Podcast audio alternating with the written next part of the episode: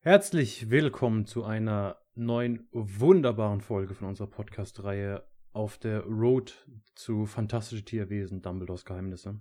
Auch heute sprechen wir wieder über zwei Einträge in der Harry Potter Filmreihe, nämlich Harry Potter und der Orden des Phönix und Harry Potter und der Halbblutprinz, also Buch 6 und 5. Unsere dritte Folge in dieser Reihe.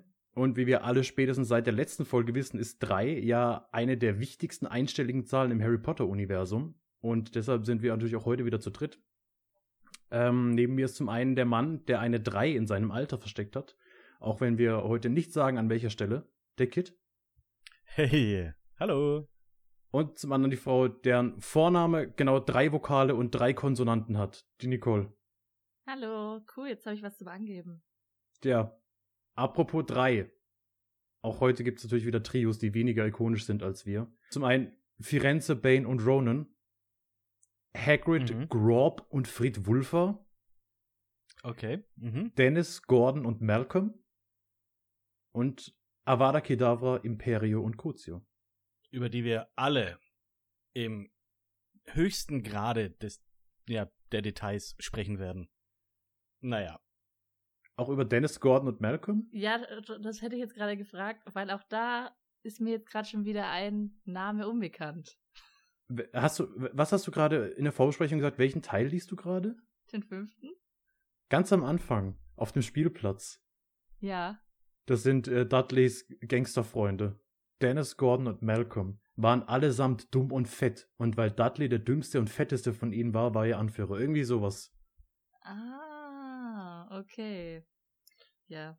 Wie, wie, wie immer, ich und Namen, ne? Man muss fairerweise auch sagen, es sind jetzt nicht die allerwichtigsten Charaktere im Harry Potter-Universum. Ja. Ja, absolut.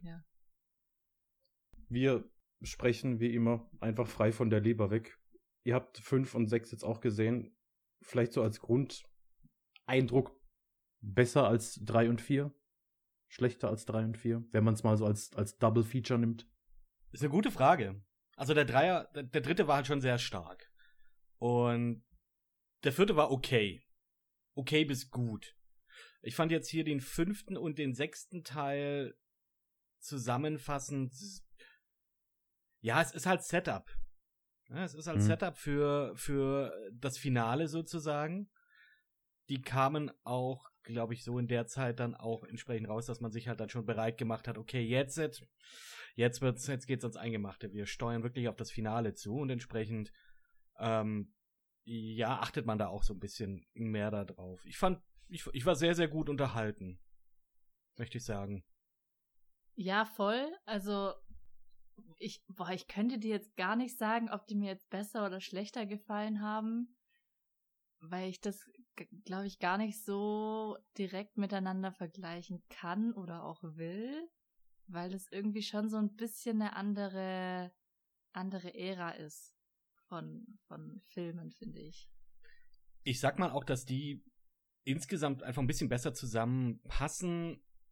Das würde ich Mhm. jetzt vielleicht auch dem zuordnen, dass äh, wir jetzt ab diesem, also ab dem fünften Teil praktisch einen Regisseur haben, Ja. der das Ding jetzt nach Hause fährt. Äh, und das sieht man auch äh, in der, im, im Ton, den der Film anschlägt, in der Bildsprache, äh, dass das Ding einfach jetzt wirklich das, was äh, mit ähm, dem dritten Teil angefangen hat, jetzt komplett düster ist. So gefühlt. Die Farben sind, sind blasser, es ist nicht mehr so krass alles, äh, schon magisch natürlich. Und es gibt immer noch Momente, in denen man sich denkt, ah ja, geil, Wizarding World, es ist Magie im Spiel, aber eben, ja, das Ganze wirkt halt jetzt einfach ein bisschen, ja, weiter geerdeter, weiter äh, blasser, nicht mehr ganz so farbenfroh. Dadurch, dass wir jetzt hier mit David Yates da einfach diese, diese zusammengefasste Vision haben. Es hat sich eingegroovt, finde ich.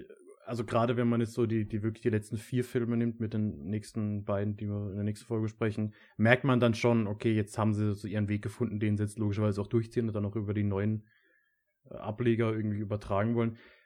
Ich hatte immer meine Probleme im fünften Teil. Ich fand ihn als Buch mega langweilig. Vielleicht, weil er auch einfach so lang ist und Echt langgezogen. gar nicht so viel passiert gefühlt. Also ich ja. habe den jetzt auch schon eine Weile nicht mehr gelesen. Es wird jetzt immer weniger bei mir. Ich meine, klar, die, die ersten Teile habe ich halt immer gelesen, wenn die neuen Bücher rauskamen. Deshalb, je weiter wir gehen, desto seltener habe ich die Bücher im Endeffekt gelesen. Und den fünften, damit habe ich mich immer schwer getan. Und der, der sechste hat mir eigentlich immer ganz gut gefallen. Und die Filme, da ging es mir ähnlich. Also mit dem fünften konnte ich auch lange nichts anfangen. Als ich sie jetzt zum letzten Mal wieder alle gesehen habe, war ich dann doch positiv irgendwie überrascht, weil er mir dann doch ganz gut gefallen hat. Gerade im Vergleich zum Buch. Und der sechste Teil ist was ganz anderes als das Buch, aber hat mir trotzdem irgendwie sehr gut gefallen. Also ich hatte mit, mit fünf und sechs, die, die ging mir, die, die konnte ich leichter weggucken, sage ich mal, als drei und vier. Wenn man es jetzt, klar ist es schwierig, das irgendwie als Du zu sehen, weil du hast halt drei und vier sind komplett verschiedene Stile und, und Stimmungen und, und verschieden Einträge. ausgekommen einfach auch. Ja. Also, genau. Also da merkt man schon eher, dass 5 und 6 da, da eine, eine Einheit auf jeden Fall sind. Und ja, mir gefällt einfach so dieses, dieses Pubertäre, was die Filme so haben. Also ja, gerade wenn es um die ganzen Love Stories geht und die ganzen cringen Momente, da, da sehe ich mich.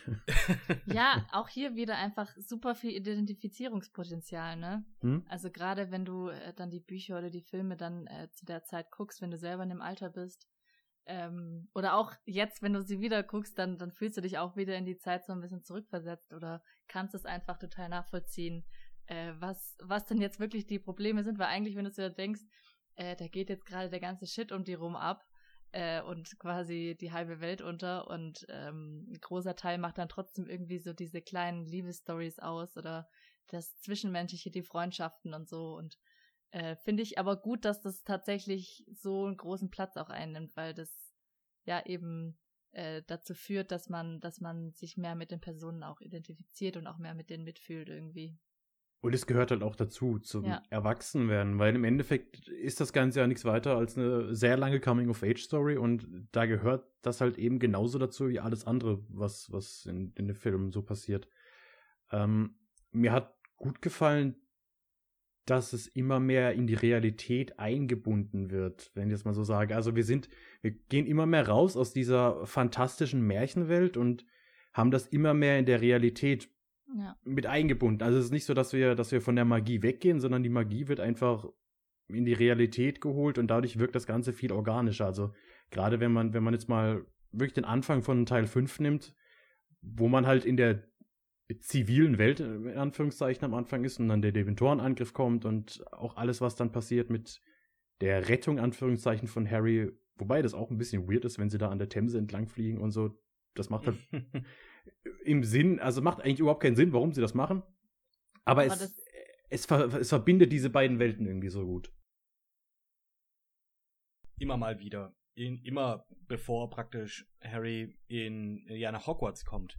Ähm, erster Teil, wo sie eben äh, äh hier im Zoo sind äh, hm. oder aber es, es beschränkt sich halt wirklich immer nur auf die Nähe und nicht wirklich irgendwie äh, irgendwelche Großstädte ähm, oder so. Und das kommt jetzt halt immer mehr, weil natürlich jetzt auch durch die Rückkehr von Voldemort das Ganze jetzt ähm, in der ja in der Größe einfach nochmal in die Menschen oder in die Muggelwelt rein äh, blutet, sozusagen. Also es, es, es geht da jetzt über, es vermischt sich jetzt so ein bisschen.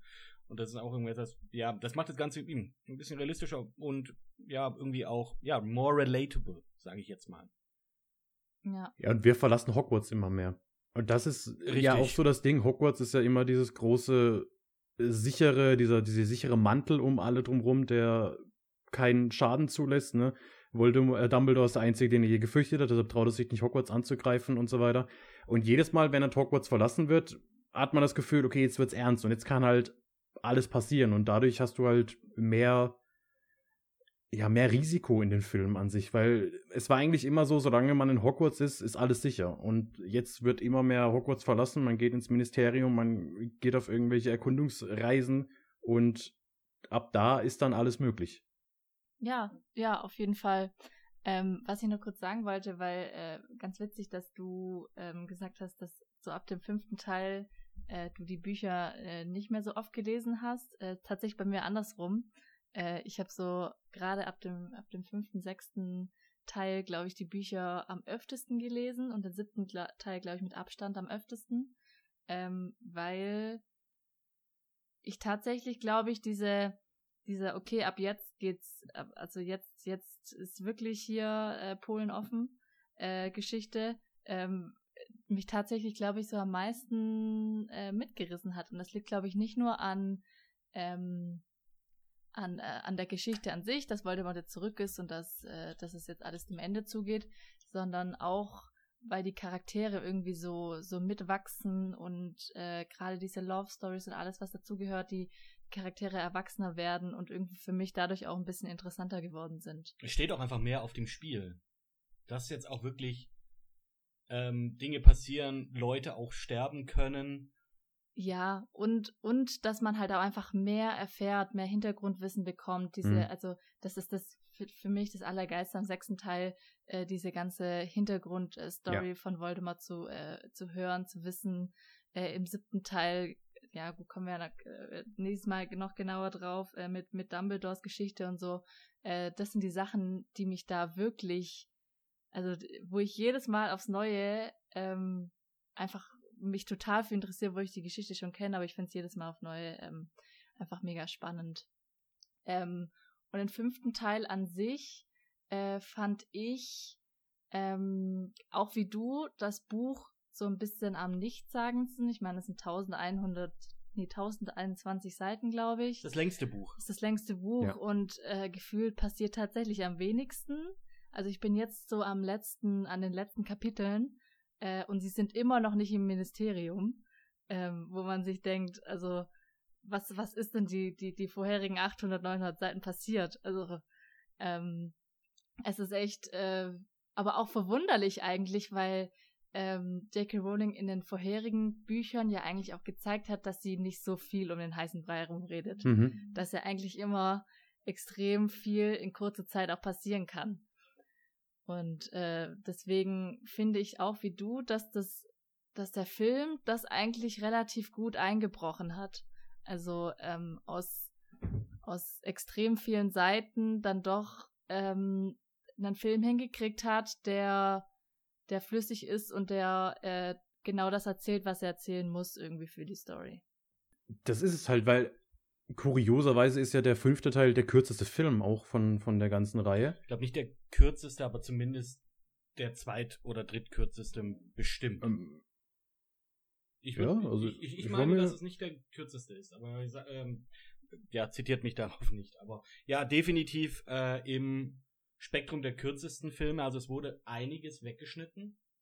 Ähm, aber ich habe nicht das Gefühl, dass einiges weggeschnitten wurde. Also nee, das Einzige, was ich jetzt nee. sagen würde, ist, ist äh, St. Mungo, okay, äh, brauche ich nicht unbedingt. Okay, es ist ganz interessant, so vielleicht nochmal Neville mit seinen Eltern zu sehen, aber alles, was damit Lockhart ist, brauche ja. ich nicht unbedingt. Also es fühlt sich nicht an, als hätte man viel ausgelassen. Und das, obwohl das mit Abstand das längste Buch ist. Und das, das größte, die ganzen Quidditch-Geschichten und so, die, die wurden ja teilweise. Gut, Quidditch wurde da rausgelassen, oder? Gab's, gab's überhaupt ein Spiel im, im fünften Teil? Im fünften nicht, nein. Also mittlerweile ver, ver, verwischt das alles bei mir. Die Tryouts haben sie im sechsten Teil. Ja, richtig. Ja. Und das passiert eigentlich im Buch. Im Buch ist es im fünften, meine ich, ja. Richtig, genau. Und ich glaube, da wird Ron im fünften schon Hüter. Ja, ja, ja, genau. Genau, so, so war das. Der ist im fünften Hüter und im sechsten ist dann äh, Harry Kapitän. Ähm, und im fünften ist es aber noch Angelina Jones. Äh, und äh, im fünften kriegt ja Harry dann auch Quidditch-Verbot von Umbridge. Aber Ach, stimmt. das ist ja auch ja. alles äh, überhaupt gar kein hat keine Relevanz für die Story in dem Sinne. Es ist ein bisschen Charakterentwicklung und äh, zielt so ein bisschen auf dieses Ganze, dass Harry einfach extrem frustriert ist, extrem wütend ist das ganze Jahr über, dass er das Gefühl hat, dass immer nur alles auf, auf ihm rumgehackt wird, dass alle gegen ihn sind. Das, das spielt so ein bisschen damit drauf ein, aber ich finde, das hat der Film auch so eigentlich ziemlich gut eingefangen. Ja, Pubertät halt. Ja. Mhm. Und äh, ja, ich möchte mich korrigieren, der kürzeste Teil ist Teil 8 von dem Film, aber er hat zumindest die kürzeste Buchverfilmung bekommen, weil Teil 8 wurde ja, also Teil 7 ja, wurde ja in Teil 2 Filme. Ja, stimmt. Ja, wenn man so ja. sieht, natürlich. Ja, hast du recht. Ich meine, was man sagen kann, ein bisschen was am Schluss in der Mysteriumsabteilung. Ja, aber ich kann auch damit leben, dass Ron nicht von Gehirn angegriffen wird. Also, das brauche ja. ich dann im Film auch nicht unbedingt. Also, das ist dann das, schon okay. Das Einzige, was ich weiß nicht, wollen wir chronologisch vorgehen oder keine Ahnung. Zu spät. Okay. wir sind schon, nee, wir sind also, schon mit, wir gehen ja eh davon aus, dass die Zuhörer ja die Filme kennen und da praktisch mit uns einfach in diese, diese Diskussion, in dieses Gespräch einfach mit, ja. mit einsteigen. Also die, also die große, die große übergreifende Story ist ja äh, die Prophezeiung in dem Film mhm. äh, und worum ja. es da geht. Und äh, das ist, finde ich, so das Einzige, was so im fünften Teil, das hätten sie ein bisschen mehr ausbauen mehr können. ausbauen und vor allem auch mehr erklären können. Auch hier wird, glaube ich, wieder stimmt, viel, ja. Da wird viel drauf gewa also drauf gesetzt, dass die Leute die Story kennen, dass die Leute die Bücher gelesen haben ähm, und dementsprechend da irgendwie die Zusammenhänge sich da erschließen können. Ähm, und ich glaube, für diejenigen, die die, die die Bücher nicht kennen, da wird dann einfach rausgesetzt, ja, ist halt so. Es gibt jetzt diese Prophezeiung, deal with it. So ein bisschen. Und äh, ja, das stimmt. Ähm, auch die Bedeutung von dieser Prophezeiung, finde ich, wurde jetzt am Ende nicht so gut ähm, aufgelöst, wie sie vielleicht hätte aufgelöst werden können, um die Bedeutung ein bisschen klarer zu machen, auch was das für Harry am Ende heißt. Ich habe die Bücher jetzt lang nicht mehr gelesen. Ähm, War es auch nicht so, dass diese Prophezeiung einfach nochmal eine zusätzliche Ebene bekommen hat, dadurch, dass diese theoretisch auch auf Neville hätte zutreffen können? Da war doch was. Ja. Ja. Ja, und das fand ich kam ja im Film gar nicht. Nee, das kam nicht. Gar nicht. Das, das, das hat mir ein bisschen gefehlt, tatsächlich. Und hätte ich schön gefunden, wenn sie das irgendwie noch mit eingebaut hätten. Wie gesagt, das hätte dem Ganzen noch mal eine Ebene gegeben. Ähm, ja, aber es fehlt jetzt auch nicht so supermäßig. Aber für die Buchleser, ja. glaube ich, wäre das, wäre das jetzt noch, die, die hätten, könnte ich mir vorstellen, dass die das damals äh, vielleicht ein bisschen sauer aufgestoßen hätte. Ja, dass das nicht dabei wo, war. Ich fand das tatsächlich im Buch immer weird. Also ich habe das so, ja, es hätte auch Neville sein können, aber Voldemort hat sich für deine Eltern entschieden, Harry. Und das war mir immer so, hm, okay, also ich, ich fand das immer so willkürlich und im Endeffekt, ja, ich, ich weiß, ich habe das nie so wirklich verstanden, was da der, der literarische Ansatz war, warum man das jetzt so und so macht. Es war, es war immer nur so, es wird so als Nebensatz dahingesagt und er hat sich halt für deine Eltern entschieden, deal with it, Pech eigentlich, wenn man es genau nimmt, ähm, also wenn man jetzt mal wirklich denkt, dass Voldemort diese Prophezeiung äh, gehört hat äh, und er weiß, dass es zwei Kinder gibt, die am 31. Juli geboren werden, warum nicht beide killen? So. Also Na gut, vielleicht hat er erst noch vor. Ja, stimmt. Ja. Dann hat er eine Münze geworfen. Ich dachte, ja gut, Godric's Hollow. Ist näher. Beim anderen muss ich pendeln, dreimal umsteigen. Nee, gehen wir erstmal noch Godric's Hollow und dann ärgerlich. Ja, und dann, äh, dann, dann, dann nehme ich den Nightbus noch, äh, dann zu, zu der anderen Location. Ja, wobei ähm, Godric's Hollow wahrscheinlich auch geschichtsträchtig, vielleicht mhm. äh, hat er da prophezeiungsmäßig noch ein bisschen mehr rein interpretiert. Das ist doch auch die Geburtsstätte von Gryffindor. Ja, Gryffindor, mhm. genau.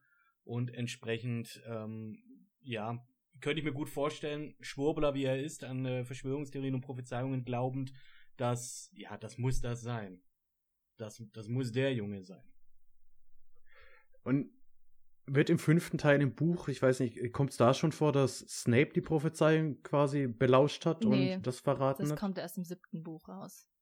Ah, das kommt dann erst bei, bei den nee, Flashbacks. Nee, im sechsten, von, sorry, im sechsten. Oder? Im sechsten Buch. Okay. Ja. Und der zweite Satz der Prophezeiung, ich, ich weiß es auch schon nicht mehr, von wegen äh, nur einer kann sterben so, oder leben. Nur einer kann leben, während der, so. nee, nur einer kann leben, während der andere überlebt, heißt der Satz.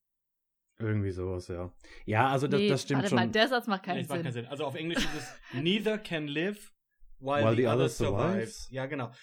Keiner Weil, kann leben, während der. Während, wenn ah, ein anderer überlebt. Irgendwie sowas. Also, also einer muss sterben. Einer muss sterben. einer muss sterben. Mindestens einer. Also irgendwie, irgendwie so. Mir hat ähm, am Anfang ein bisschen was gefehlt. Ich hätte gern Petunias Heuler gehabt. Ja, stimmt. Stimmt, ja. Das hätte ich auch gerne gehabt. Einfach. Also quasi die, die Erklärung, dass Petunia ja doch gar nicht so abgeneigt war von dieser ganzen Zaubererwelt, wie sie immer ja. vorzugeben scheint, sondern dass sie damals Dumbledore mehr oder weniger angebettelt hat, auch nach Hogwarts gehen zu dürfen und jetzt eben die Retourkutsche als Heuler kriegt, als er Harry rauswerfen will. Das weil das stimmt. hätte auch den Charakteren so ein bisschen mehr gegeben. Das stimmt. Äh, äh, hätte ich auch schön gefunden, weil es hier einfach ja wirklich, wie du sagst, ein bisschen mehr äh, Tiefe. Tiefe gegeben hätte, so vom Charakter. Aber äh, man muss aber wenigstens dazu sagen, sie haben es dann auch konsequent durchgezogen und haben ihren Charakter dann auch in den nächsten Teilen nicht äh, quasi in der in dem Sinne ausgebaut, weil äh, im siebten Teil ist ja auch äh, mit der Verabschiedung mhm. ja dann durch mal, durchaus noch so eine ganz kleine Szene, wo man so sagen kann, okay, ähm, so da, da ist was ist. irgendwie, da mhm. ist was. Aber ähm, das haben sie ja wirklich auch konsequent dann rausgelassen. Äh, die haben sie auch weggeschnitten. Also es gab ja eine Szene im siebten Teil, die, die rausgeschnitten wurde. Also eine von den Deleted Scenes, äh, als sie quasi in der, als Dudley und Vern schon draußen sind und sie steht dann im, im, im Wohnzimmer und Harry will sich von ihr verabschieden und sie sagt dann irgendwie, du hast damals nicht nur eine Mutter verloren, sondern ich habe eine Schwester verloren. Wo sie, also wo man so im erst, zum ersten Mal so ein bisschen auch Menschlichkeit. Menschlichkeit bei ihr sieht, ja. Und das mhm. fand ich dann schade, dass sie es rausgeschnitten haben, aber hat dann vielleicht im Gesamtkontext doch mehr Sinn gemacht, dass man sagt, okay, das wäre jetzt zu out of the blue, wenn man es jetzt nur im siebten Teil gemacht hätte, genau. wenn man es vorher einfach schon ignoriert hat. Genau. Also, ich hätte es aber auch cool gefunden, wenn sie die Storyline zumindest äh, mit, mit reingenommen hätten, ja. Auch das mit, mit Dudley, also gut, ist ja schon wieder. Ich greife zuvor, siebter Teil, naja. Ähm, wo waren wir? Harry Potter und der Orden des Phönix. Leglementik hätte ich auch gern mehr gesehen. Das war im Buch, glaube ich, auch viel mehr. Mhm. Und ich glaube, Harry hat auch deutlich mehr gesehen, als er in Snape eingedrungen ist, oder? Also es äh, war nicht ja. nur diese, da, da hat er sie ja, glaube ich, bei, bei e Examen oder so beobachtet ja, und so. Das, war eine ganz da das hätte ich einfach cool gefunden, da ein bisschen mehr zu sehen. Weil ich sagen muss, ich glaube, das ist eine kontroverse oder unpopuläre Meinung. Also Sirius ist mir tatsächlich voll egal. Also im Film noch mal deutlich mehr als in den Büchern, aber ich habe so nie diese diesen Hype für Sirius verstanden. Und ich glaube, mit sowas hätte man da vielleicht noch ein bisschen mehr erreichen können. Aber irgendwie war er mir immer so, ja. Er ist halt egal. halt da. Hm, ja, weiß nicht. Ich finde, in den Büchern ist er schon ein extrem interessanter Charakter auch. Und wird auch mehr zu der ähm, zu einer, zu der Vertrauensperson von Harry. So ein bisschen. Also ich finde, in den, in den Filmen kommt das gar nicht so, so rüber, in was für Filmen eine Beziehung sie eigentlich, ja. äh, was für eine Beziehung sie eigentlich haben im, im Endeffekt. Das ist so ein bisschen, äh, du bist mein Pate, ach so, deswegen mag ich dich. So ein ja. bisschen. So kommt ja. es deswegen, mhm. so in den Film kommt es ein bisschen so rüber. Und ähm, ich finde, in den Büchern ist man schon ein bisschen äh, die Verbundenheit zu James und äh, wie viel er darin in Harry sieht und ähm, ja, einfach, wie er versucht, äh, so ein bisschen den Ersatz dann für Harry auch zu sein und, und die Stütze auch zu sein und ähm, ja, genau. Und äh, auch die, auch die Frustration, die er im fünften Teil ja in den Büchern vor allem auch hat, weil er da eingesperrt ist ähm, und, und nicht raus kann. Und äh, genau, wie er versucht, das so ein bisschen auch auf Harry zu übertragen. Äh, und Harry ja auch total frustriert ist im, im fünften Teil, dass so ein mhm. bisschen, mhm. eigentlich, dass sie sich da so ein bisschen auch äh, äh, gleichstellen, so was das angeht. Aber sein Tod hat mich relativ kalt gelassen. Also das war halt so, mh, meh. Ich fand's konsequenter als in den Büchern, weil hier trifft ihn ja wirklich ein Todesfluch. Und in den Büchern bin ich mir nicht mehr sicher, aber da fällt er ja nur durch diesen Vorhang. Also ich weiß nicht, ob er da explizit vom Todesfluch getroffen wird, bevor er durch diesen Todesvorhang fällt. Aber ich hatte im Buch immer so das Gefühl, ja, das war noch nicht sein Ende. Vielleicht passiert doch mal irgendwas dadurch, dass dieser Vorhang gefallen ist. Aber im Film ist es dann konsequent, ja, Todesfluch und gut ist und dann. Fällt durch und ist weg. Und, und dann war es das im Endeffekt auch mit ihm bis zum, bis zum achten Film und ja, es war mir so, ach ja, Relativ unzeremoniell. Aber ja, ich stimme dir dazu. Ähm, ich ich meine, ich, ich, ja, ich fand den jetzt auch hier, ja, nicht so tief. Äh, wie du auch gesagt hast, Nicole, so einfach so, ja, du bist äh, mein Patenkind und deswegen äh, jetzt äh, let's go. Äh, für Harry ist es vielleicht dann auch nochmal ein bisschen anders, weil es einfach dann seine, nochmal wirklich eine Verbindung auch ist zu, zu seiner Family äh, und äh, entsprechend dann ja, sich da praktisch dann dran klammert, weil das einfach noch ein weiterer Anker ist für ihn in der, in der Zaubererwelt. Äh, und vielleicht auch, ja, dass er endlich mal äh, rauskommt aus dem Ligusterweg. Ähm, vielleicht dann. Ja, aber. aber eigentlich ist es genau andersrum. Also zumindest in den Büchern. Eigentlich klammert sich Sirius extrem an Harry, weil er, weil er sich extrem dadurch an James und an die Zeit ähm, klammert und, und zurück äh, ähm, versetzt fühlt. Und äh, ja, genau. Er hofft ja sogar, dass Harry rausfliegt Genau. äh, am Anfang, glaube ich, weil er dann will, dass er quasi mit ihm zusammen im Exil da leben kann Ja. und sie den ganzen Tag über James reden oder was die beiden halt so machen. Naja, wenn du äh, 13 Jahre in Azkaban sitzt, dann, dann hast du bestimmt ein paar Pläne, was du eigentlich mit deinem Leben machen willst. Ja, aber du hast nicht wirklich was zu erzählen, oder? Also ist dann auch so ein bisschen, ja, okay, jetzt hat er alle Geschichten von früher erzählt und ja, jetzt schweigen sie sich an beim Frühstück, während Creature irgendwie rassistische Dinge durch die Gegend ruft und also stelle ich mir jetzt nicht so ein schönes Leben vor. Aber wenn Sirius dadurch glücklich geworden wäre, ist ja, ist ja okay. Ist er aber nicht, weil er ist tot. So. So. Und wer hat ihn getötet? Seine Cousine? Seine Cousine, ja. Seine Die Cousine. Bellatrix Lestrange, die hier jetzt äh, mit Helena Bonham Carter auch ihr, ihr Harry Potter Debüt äh, gefeiert hat. Da sind einige, in Anführungsstrichen, wichtige Ja, Charaktere ja, in ja. diesem Film eingeführt Stimmt, worden. wir müssen ja noch über die neuen Charaktere reden. Ja, ne? absolut. Ähm, Das war die Intention. Sehr gut. Genau, wir haben hier Der eben. nimmt die Überleitung einfach an, Kit. Das ist halt, die sind halt eingespielt, ne? Das geht einfach. Natürlich. Äh, genau, Bellatrix Lestrange, die Todesser-Cousine. Ja, perfekt gecastet, oder? Ja, Ja. so, ey, mega.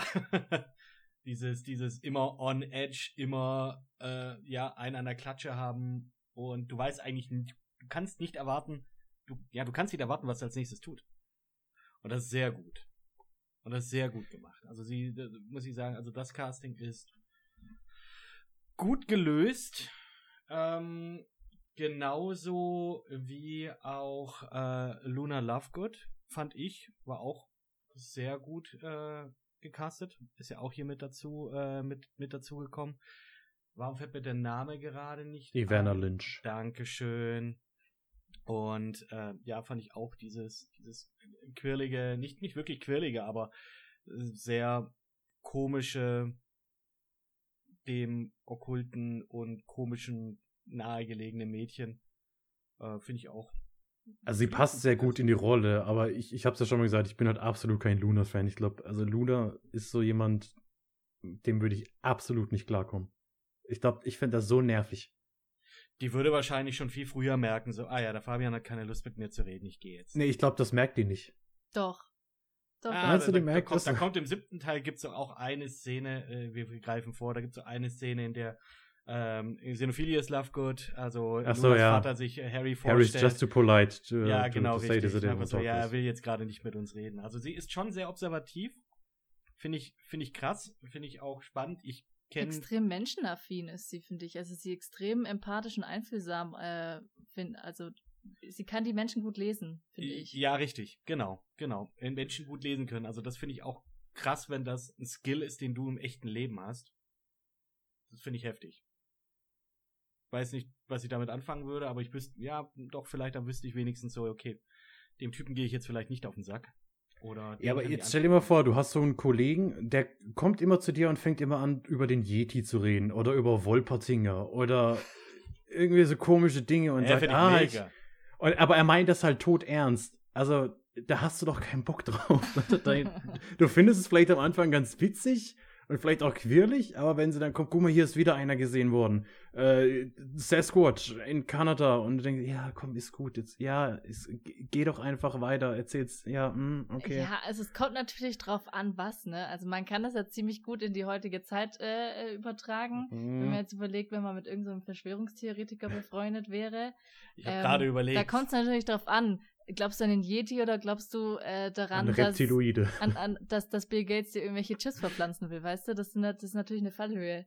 Ähm, äh, und ich glaube, ich, also mit jemandem, der jetzt so ein bisschen auf irgendwelche absurden, un, unwichtigen und harmlosen Verschwörungssachen glaubt oder irgendwelche Fantasiewesen, äh, und aber äh, ich extrem viel trotzdem an dieser äh, Person mag oder auch ähm, viele Eigenschaften an ihr schätzen würde, dann äh, könnte ich da, glaube ich, drüber sehen.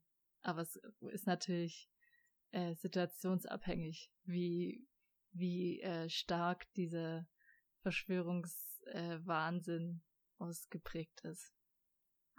Also ich glaube, worauf wir uns auf jeden Fall einigen können, dass sie nicht der schlimmste Charakter ist, der im fünften Teil eingeführt wird. Nee, nee, das auf jeden Fall nicht. Weil, Weil wir haben ja noch Imelda Staunton als Umbridge. Und wenn es ein perfektes Casting gibt, dann ist es das. Ja, ja, Doch, also, also, man, man liebt es, sie zu hassen, aber sie, sie sieht zu gut aus. Finde ich auch. Finde ich auch. Genau. Sie wird äh, im Buch als Kröten, Toad-like, glaube ich, als krötenhaft äh, beschrieben. Und Ja. da hat Imelda Staunton auch gesagt, da hat sie sich sehr geschmeichelt gefühlt, als sie die Rolle angeboten worden ist. ähm, aber sie macht, also man, man hasst sie halt wirklich inbrünstig und das, und das, das ist halt wunderbar, dass sie das hinkriegt. Und sie sieht so unschuldig aus und eigentlich auch so ein bisschen wie so eine nette Oma, aber sie ist Ja. alles andere. Ja, das ist so, das, das, das finde ich, macht's aber auch aus. Weil, also es ist nicht wirklich unscheinbar. Ich meine, sie trägt ein komplett pinkes Kostüm. Ähm, aber alleine, wie sie einfach schon so dran steht mit diesen leicht gespitzten Lippen und so, du weißt ja, okay, die, nee, die, die denkt, die ist was Besseres als du. Und das ist schon mal das Setup für den kompletten Charakter. Also Ja. wirklich, in der ersten Sekunde, wo du sie siehst, auch wenn, mu- muss ich aus, also wenn ich jetzt nicht wüsste, wenn ich ins Kino gehen würde und ich würde diese Frau sehen, ich würde direkt denken, okay, das ist eine Bitch. Ja. Das ist eine Bitch. Grade A. Was, ähm, was jetzt nichts mit dem äh, Charakter oder mit dem Casting zu tun hat, aber was mir jetzt gerade eingefallen ist in dem Zusammenhang, ähm, ich finde die Musik tatsächlich im fünften fast mit am besten. Mhm. Vor allem diese, ähm, diese Montagen, äh, Ja. wenn die, wenn die Erlasse da rangenagelt werden, da kommt ja diese ganz ikonische Musik äh, äh, immer. Ähm, äh, und auch äh, der Anfang, finde ich, äh, von der Musik her und von der Stimmung äh, extrem gut eingefangen. Also jetzt im Vergleich, ich glaube im sechsten fin- äh, war die Musik auch noch super. Beides Nicholas im, Hooper. Im siebten, äh, die, die wir gestern geschaut haben, äh, dachte ich mir so, ach so, äh, okay, gar nicht jetzt mal so Oh, okay. spektakulär, finde ich. Fand Ich ich, fand tatsächlich, dass der, der achte Film mit dem besten Score hat. Also Ah, okay. den ikonischsten irgendwie. Aber ich Findest gebe dir recht, dieses. Ja, also gerade Statues, also wenn, wenn dann hier die, die Steinkrieger lebendig werden und. Ja, ähm, schon episch. War schon gut. Und äh, Snape, wenn er stirbt und alles mit ihm und Snape und Lily und so. Das, äh, ja, gut. das ist zumindest, also da kriege ich, wenn ich das höre, würde ich eher Gänsehaut kriegen, vielleicht als bei jedem anderen Score. Wobei am ikonischsten wahrscheinlich trotzdem der Score von John Williams aus den ersten Teilen ist, hier mit Hedwig Theme und sowas. ja, sowieso. Aber, Über jeden aber Zweifel hier, der, der passt halt echt gut, weil es eigentlich auch so, so leichtfüßig ist und so dieses äh, leicht fröhliche eigentlich Ja, und genau. es überhaupt nicht zu dem passt, was gerade passiert, weil diese Frau, diese Umbridge eigentlich so den, den menschlichen Horror oder nicht unbedingt Horror, aber das menschliche Böse in diese ganze Welt bringt. Weil man hat die ganze Zeit mit Voldemort halt dieses ultimative Böse, dieses Überböse. Und das, was Umbridge reinbringt, ist aber so dieses alltägliche Böse, was man sich halt, wahrscheinlich kennt man, ne? damit kann man viel mehr relaten, weil man solche Leute kennt Vielleicht im hast Ansatz, Kollegen Verhalten. so, der so Genau, ist. und das, das ist einfach viel menschlicher und viel natürlicher und deshalb fällt es einem, glaube ich, so leicht, sie zu hassen. Während man bei Voldemort sagt, ich finde ihn halt trotzdem irgendwie cool. Natürlich ist er das ultimative Böse, aber er ist irgendwo ein cooler Charakter. Umbridge ist kein cooler Charakter. Ich will sie einfach nur hassen. Die braucht für mich auch nicht dreidimensional sein. Die ist einfach nur da, um gehasst zu werden. Das und stimmt. das passt. Ja, das funktioniert. genau. Also da brauchst du auch keine Hintergrundstory oder so, warum ist sie jetzt so, wie sie ist. Mhm. Stimmt. Das ist absolut unnötig in dem Sinne. Ähm, weil sie genau die Funktion hat, eben äh, das, dieses Böse in dem Film darzustellen und dieses unfassbar, also dieses schon, man kann ja gar nicht glauben, wie, wie, wie böse diese Person sein kann, obwohl sie ja ähm, gar nicht den Anschein dazu macht. Ähm, und da ist es genau richtig, dass sie eben so eindimensional bleibt, stimmt. Eher so, so ungerecht und unfair Genau. auch. Also da fühlt man sich Mhm. einfach wieder in die Schule zurückversetzt, wenn man immer derjenige war, der Angst gekriegt hat, egal wer gerade was gemacht hat. Und da kann man dann eben wieder mehr mit dieser Coming-of-Age-Story relaten, weil ich glaube, gerade in der Schule hat jeder diesen Lehrer gehabt, wo man das Gefühl hatte, der muss mich, der hat eine persönliche Agenda gegen mich. Ich habe mir nie was zu Schulden kommen lassen in der Schule und musste immer Nein, natürlich nicht. beim Rektor antanzen. Ja, also da fühle ich mich persönlich betroffen. Sicherlich, natürlich. Ja, Wir haben Umbridge. Natalia Tena als Tonks noch neu, die ja auch noch so ein bisschen relevanter wird, wobei ich auch sagen muss, sie war jetzt auch ein Charakter, mit dem ich nicht viel anfangen konnte, also weder im Buch noch in dem Film. Ich fand es ganz spannend, dass sie ein Metamorph Magus mit Metamorph Magus Ma Auf Englisch Metamorph ist es Metamorphagus. Ja, dass sie Metamorphen Magus. Weil es halt auch wieder die Welt so ein bisschen erweitert und und neue Möglichkeiten aufzeigt, was es noch alles gibt außer normalen Hexen und Werwölfen und Zauberern und was es alles gibt. Es gibt auch noch diese, was sind das, Gestalten? Die Gestaltwandler ist vielleicht falsch. Aussehenswandler. Ja, obwohl ich glaube, dass sie tatsächlich vor allem die Funktion hat, im fünften Teil auch äh, den Beruf vom Auror einzuführen. ein bisschen einzuführen. Ähm, was ja, also ich glaube, in dem Film, in, in dem Film ist das gar nicht so ein Thema, ne? Dass ein Harry wirklich äh, sagt, er will Auror, er will werden, Auror werden und so. Mhm. Aber in den Büchern äh, ist das ja dann schon ähm, relevant auch für ihn, ne? So dieses äh, Zukunftsgedachte, äh, zumindest als er noch dachte, er kann, er hat eine Zukunft. äh, ups. Ja, auch dieses ganze Prüfungsthema kommt ja in dem Film nie auf. Also fünf ist ja, Richtig. wo sie ihre Zacks. ZAG, ZAG genau, ZAG, Zauberer genau. gerade machen. Und äh, findet ja im Endeffekt im Buch auch nicht statt. Und äh, im Film. Und da wird es dann nur im sechsten Teil am Anfang kurz angesprochen, dass Harry ja eigentlich Zaubertränke nicht mehr belegen konnte, ja. weil er zu einen schlechten ZAG hatte und dann aber doch wieder machen darf, weil jetzt der Slughorn da ist. Und ja, aber es wird nicht groß thematisiert, was sie nach der Schule machen. Es gibt ja auch, glaube ich, diese Berufsorientierung irgendwo im, im fünften Teil. Aber ja, stört jetzt nicht großartig, dass es fehlt. Nee.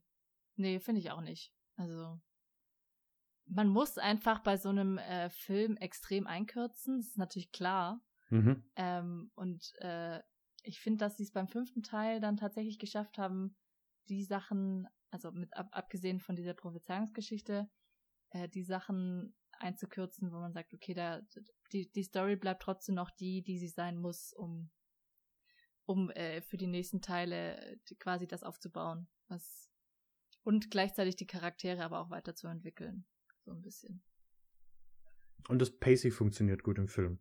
Ja. ja. Was ich finde, was im Buch halt eben nicht funktioniert, dadurch, dass es so, so lang ist und so, ja, dröge stellenweise. Du hast hier halt klare Struktur, okay, sie kommen in Hogwarts an, dann Umbridge wird eingeführt, es wird alles schlimmer, sie gründen Dumbledores Armee, es geht ins Ministerium, dann eskaliert es im Endeffekt. Und das ist auch so ein Kritikpunkt, den ich vielleicht an der Filmserie an sich habe. Wir sehen hier eigentlich den ersten und einzigen wirklich kreativen Zauberkampf im fünften Teil. Mit Voldemort und Dumbledore das stimmt, ja. Und das finde ich schade, dass das nicht weitergeführt wurde, dass am Schluss Zauberstäbe wie Maschinengewehre im Endeffekt sind, die einfach nur auf Dauerfeuer sind. Piu, piu, piu. Und das, also der Kampf, der, der ist echt stark. Also alles, da, da wird so viel eingefangen und so viel benutzt und so viele verschiedene Zaubermechaniken angewandt, dass der hat mir stark imponiert. Und das ist auch hier wieder der Punkt, wo ich sage, Richard Harris beim besten Willen kann ich mir nicht vorstellen in diesem Kampf. Und da ist dann Michael Gambon, okay, da passt er für mich dann. Nee, äh, ich bleib dabei. Also, ich hätte das gerne gesehen.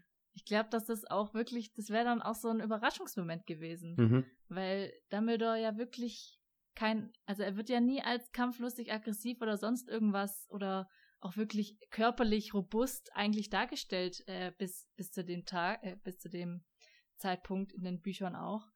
Äh, und da zeigte, da kann er dann aber auch zeigen, dass er es kann und dass er es tatsächlich auch ist. So ein äh, Yoda in Episode 2 Moment. Für die, die es kennen. Nur ohne die ganzen Saltos. Ohne Saltos, genau. Salti.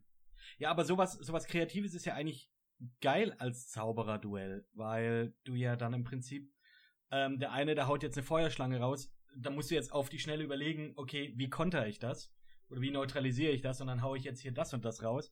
Und dann musst du halt überlegen. Und das ist ein wirkliches Duell, anstatt einfach nur ja hier Avada Kedavra gegen Expelliarmus oder sowas äh, da rauszuhauen. Und das, das finde ich schon cool.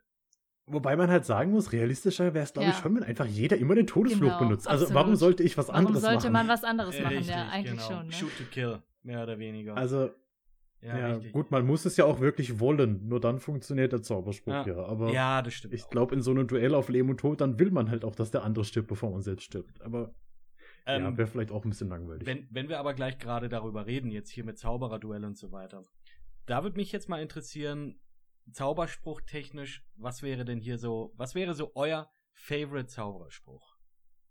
Es kommt jetzt darauf an, in welchem Kontext. Also ähm, ich finde jetzt so, also wenn ich jetzt so dann denke, was wäre für mich so der praktischste Zauberspruch so für mich im Alltag? Akio. Akio, ja. Akio ja. Autoschlüssel. Also ich glaube, wenn ich nur einen können könnte, dann wäre es Akio. Also macht für mich am meisten Sinn. Im Alltag definitiv. Im Alltag auf jeden Fall. Akku-Fernbedienung, wenn sie runtergefallen ist. Oder wenn du, damit kannst du auch Schindluder treiben. Ne? Stehst in die Bank, sagst Akku, Geld. Und dann gehst du wieder raus. Akku Bankautomat. Naja. Ja, aber dann hast du einen Automat, das ist ja auch kacke. Ja, Wie willst du den Automat auch. aufkriegen? Nicht, dass du den Kopf zerquetscht wie bei Breaking Bad. Hm. Ja, ich hatte jetzt. Aber ansonsten, es gibt sehr viel dumme Zaubersprüche, sehe ich hier gerade in der List of Spells auf Harry Potter Fandom Wiki. Amato, Animo, Animato, Animagus. Der Animagus-Zauber. Fände ich auch cool. Also einfach Animagus sein. Wobei ich auch nicht wüsste, in was für ein Tier ich mich animagen würde. Eigentlich, wenn man sich so überlegt, warum ist da nicht jeder Animagus, wenn das so einfach geht? Ich glaube, so einfach ist es nicht, oder? Ich glaube es auch nicht. Glaub, Aber gut, es hat äh, Wurmschwanz dazu hingekriegt. Ja. ja, gut, also es kann auch nicht jeder Gitarre spielen. Ne? Es hat ja auch viel mit, mit, mit Übung dann auch natürlich zu tun. Und ähm, äh, wie gut man, würde ich schon sagen, auch wie gut man begabt ist, wie ehrgeizig man ist und äh, da auch ähm, Energie in einen, äh, in einen solchen äh, Spruch rein investieren möchte. Generell. Aber so, ja, für den Alltag Akio wäre schon gut. Lumos finde ich auch noch okay. So, wenn du irgendwie nachts aufstehst und nicht über deine Schuhe, ähm, über deine Schlappen stolpern ja, Lumos habe ich auch gedacht, aber eigentlich, also geht man jetzt davon aus, dass es dann in der Welt ist, auch wo man ein Handy hat und quasi ständig sein Licht. Akio Handy. Hat. Und dann machst du Dings. Und dann machst du. Ja. Also ich glaube halt Imperius auch schon ganz gut, ne? Also. Ja. Imperio ist aber einer der äh, Unforgiven Curses. Ich glaube, da würde ich lieber noch Legilimens äh, können und äh, in den Kopf reinschauen von anderen. Ja, aber ähm, wenn du dann äh, jemanden hast, der in Oklumentik geschickt ist, dann weiß der Gegenüber, ah ja, was wolltest denn du da jetzt von mir? Ja. Und also. dann, und dann ähm, ist wie bei Sims, ne, dann ist die, die Freundschaft ganz raus. Dann ist rum. Vielleicht auch ein, äh, kann man überlegen, ob das auch ein, einer der Unver äh, ja, Unforgiving Curses ist. Aber hast du recht, ähm, ja, der, also Imperius, der, ja, du hast ihn dann praktisch unter Kontrolle. Episki. Heilt auch gut. kleine Wunden. Auch gut. Episki auch nicht schlecht. Wenn du dich am Papier schneidest oder so. Ja, einfach Episki drauf und dann ja, ist aber, es nicht mehr so schlimm. Aber finde ich jetzt nicht so schlimm, ich hätte eher etwas gegen Schmerz, ne? Wenn ich mir den kleinen C anschlag und ich da auf dem Boden lieg und äh, in Embryostellung und ich dann einfach irgendwie einfach nur mit dem Tauchtasse oder oder Nicole kommt rein, lacht sich erstmal schlapp, macht ein Foto und dann dann aber hier den äh, äh, den den Schmerzwegzauber macht, dann ja, das das wäre auch in Ordnung. Dann müsstest du den können, Nicole. Ich muss den nicht. Gibt's gibt's den Schmerzwegzauber? Und sind das nur äh, physische oder emotionale Schmerzen? Oh. Das ist jetzt hier, ne? Ja. Hm. Tja. Ich glaube nicht, dass es das gibt, tatsächlich. Also vielleicht für physische Schmerzen schon, aber ich glaube nicht, dass es was für. für, für emotionale gibt's Alkohol. gibt es, gibt es, ähm, gibt es Zauberer, Therapeuten, Psychiater? Hm. Ja. Also Harry hat auf jeden Fall mal einen gebraucht, glaube ich, nach irgendwie sieben Jahren Krieg. Ein Gefühl. Also, ja. wenn der keinen PTSD hat, dann weiß ich auch nicht. Stimmt, ja, stimmt. Ich glaube, im St. Mungo gibt es doch bestimmt Psychologen. Kann ich mir schon vorstellen. Ja. Oder ist so äh, Psycho äh, Psychologie was für, für Zauberer eher so ein Muggelding? So, das machen die Muggels so. Das könnte ich mir schon vorstellen. Könnte ich mir schon Frage. vorstellen. gibt es einen Vertrauenslehrer an Hogwarts. Gibt so einen, so einen Typ, der sich, der dann mal den Stuhl umdreht und äh, sich so auf die, an, an, die Lehne setzt und die Arme auf die Lehne macht und dann Harry mal fragt, was, was, über was er mit ihm quatschen möchte. Der auch dann bei Vornamen genannt wird oder sowas. Sowas fehlt doch eigentlich. Ich will, dass du mich als Kumpel einfach siehst, Harry. Genau.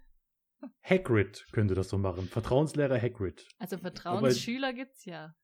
Aber die sind Gut, ja aber du willst ja nicht mit Percy über deine Probleme reden. Also da, das muss nicht unbedingt sein. Dann erklärt dir nachher noch, was du falsch gemacht hast und dass du drei Schulregeln gebrochen hast und dann zieht er dir wieder zehn Punkte Wafelpuff ab. Also, das will blöd. keiner. Und das will keiner.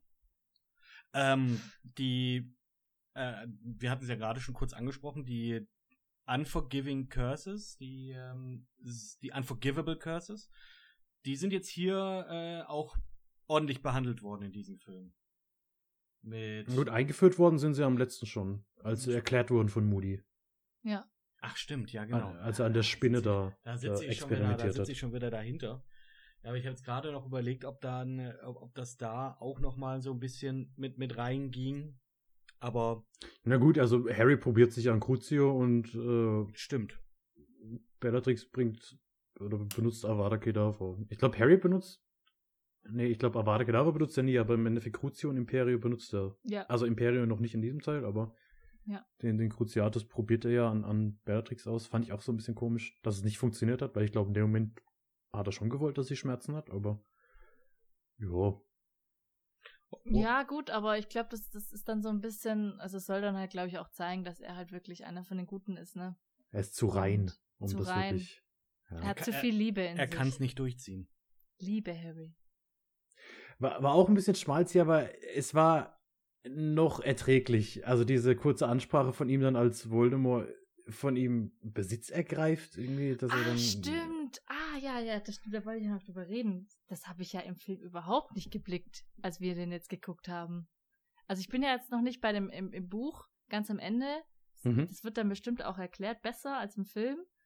Aber ähm, dieser Teil, wo er dann äh, im, im Ministerium auf dem Boden liegt und diese dieser Teil von Voldemort dann aus ihm rausgeht. Das habe ich überhaupt nicht geblickt, was das jetzt soll, weil die Erklärung, warum Voldemort ja in Harry rein, in, in Harrys Geist blicken kann und auch andersrum, liegt ja wo ganz anders. Also, das ist ja gar, also, das, das kann ja nicht einfach so aus Harry raus, dieses Stück Seele kann ja nicht einfach so aus Harry raus schießen.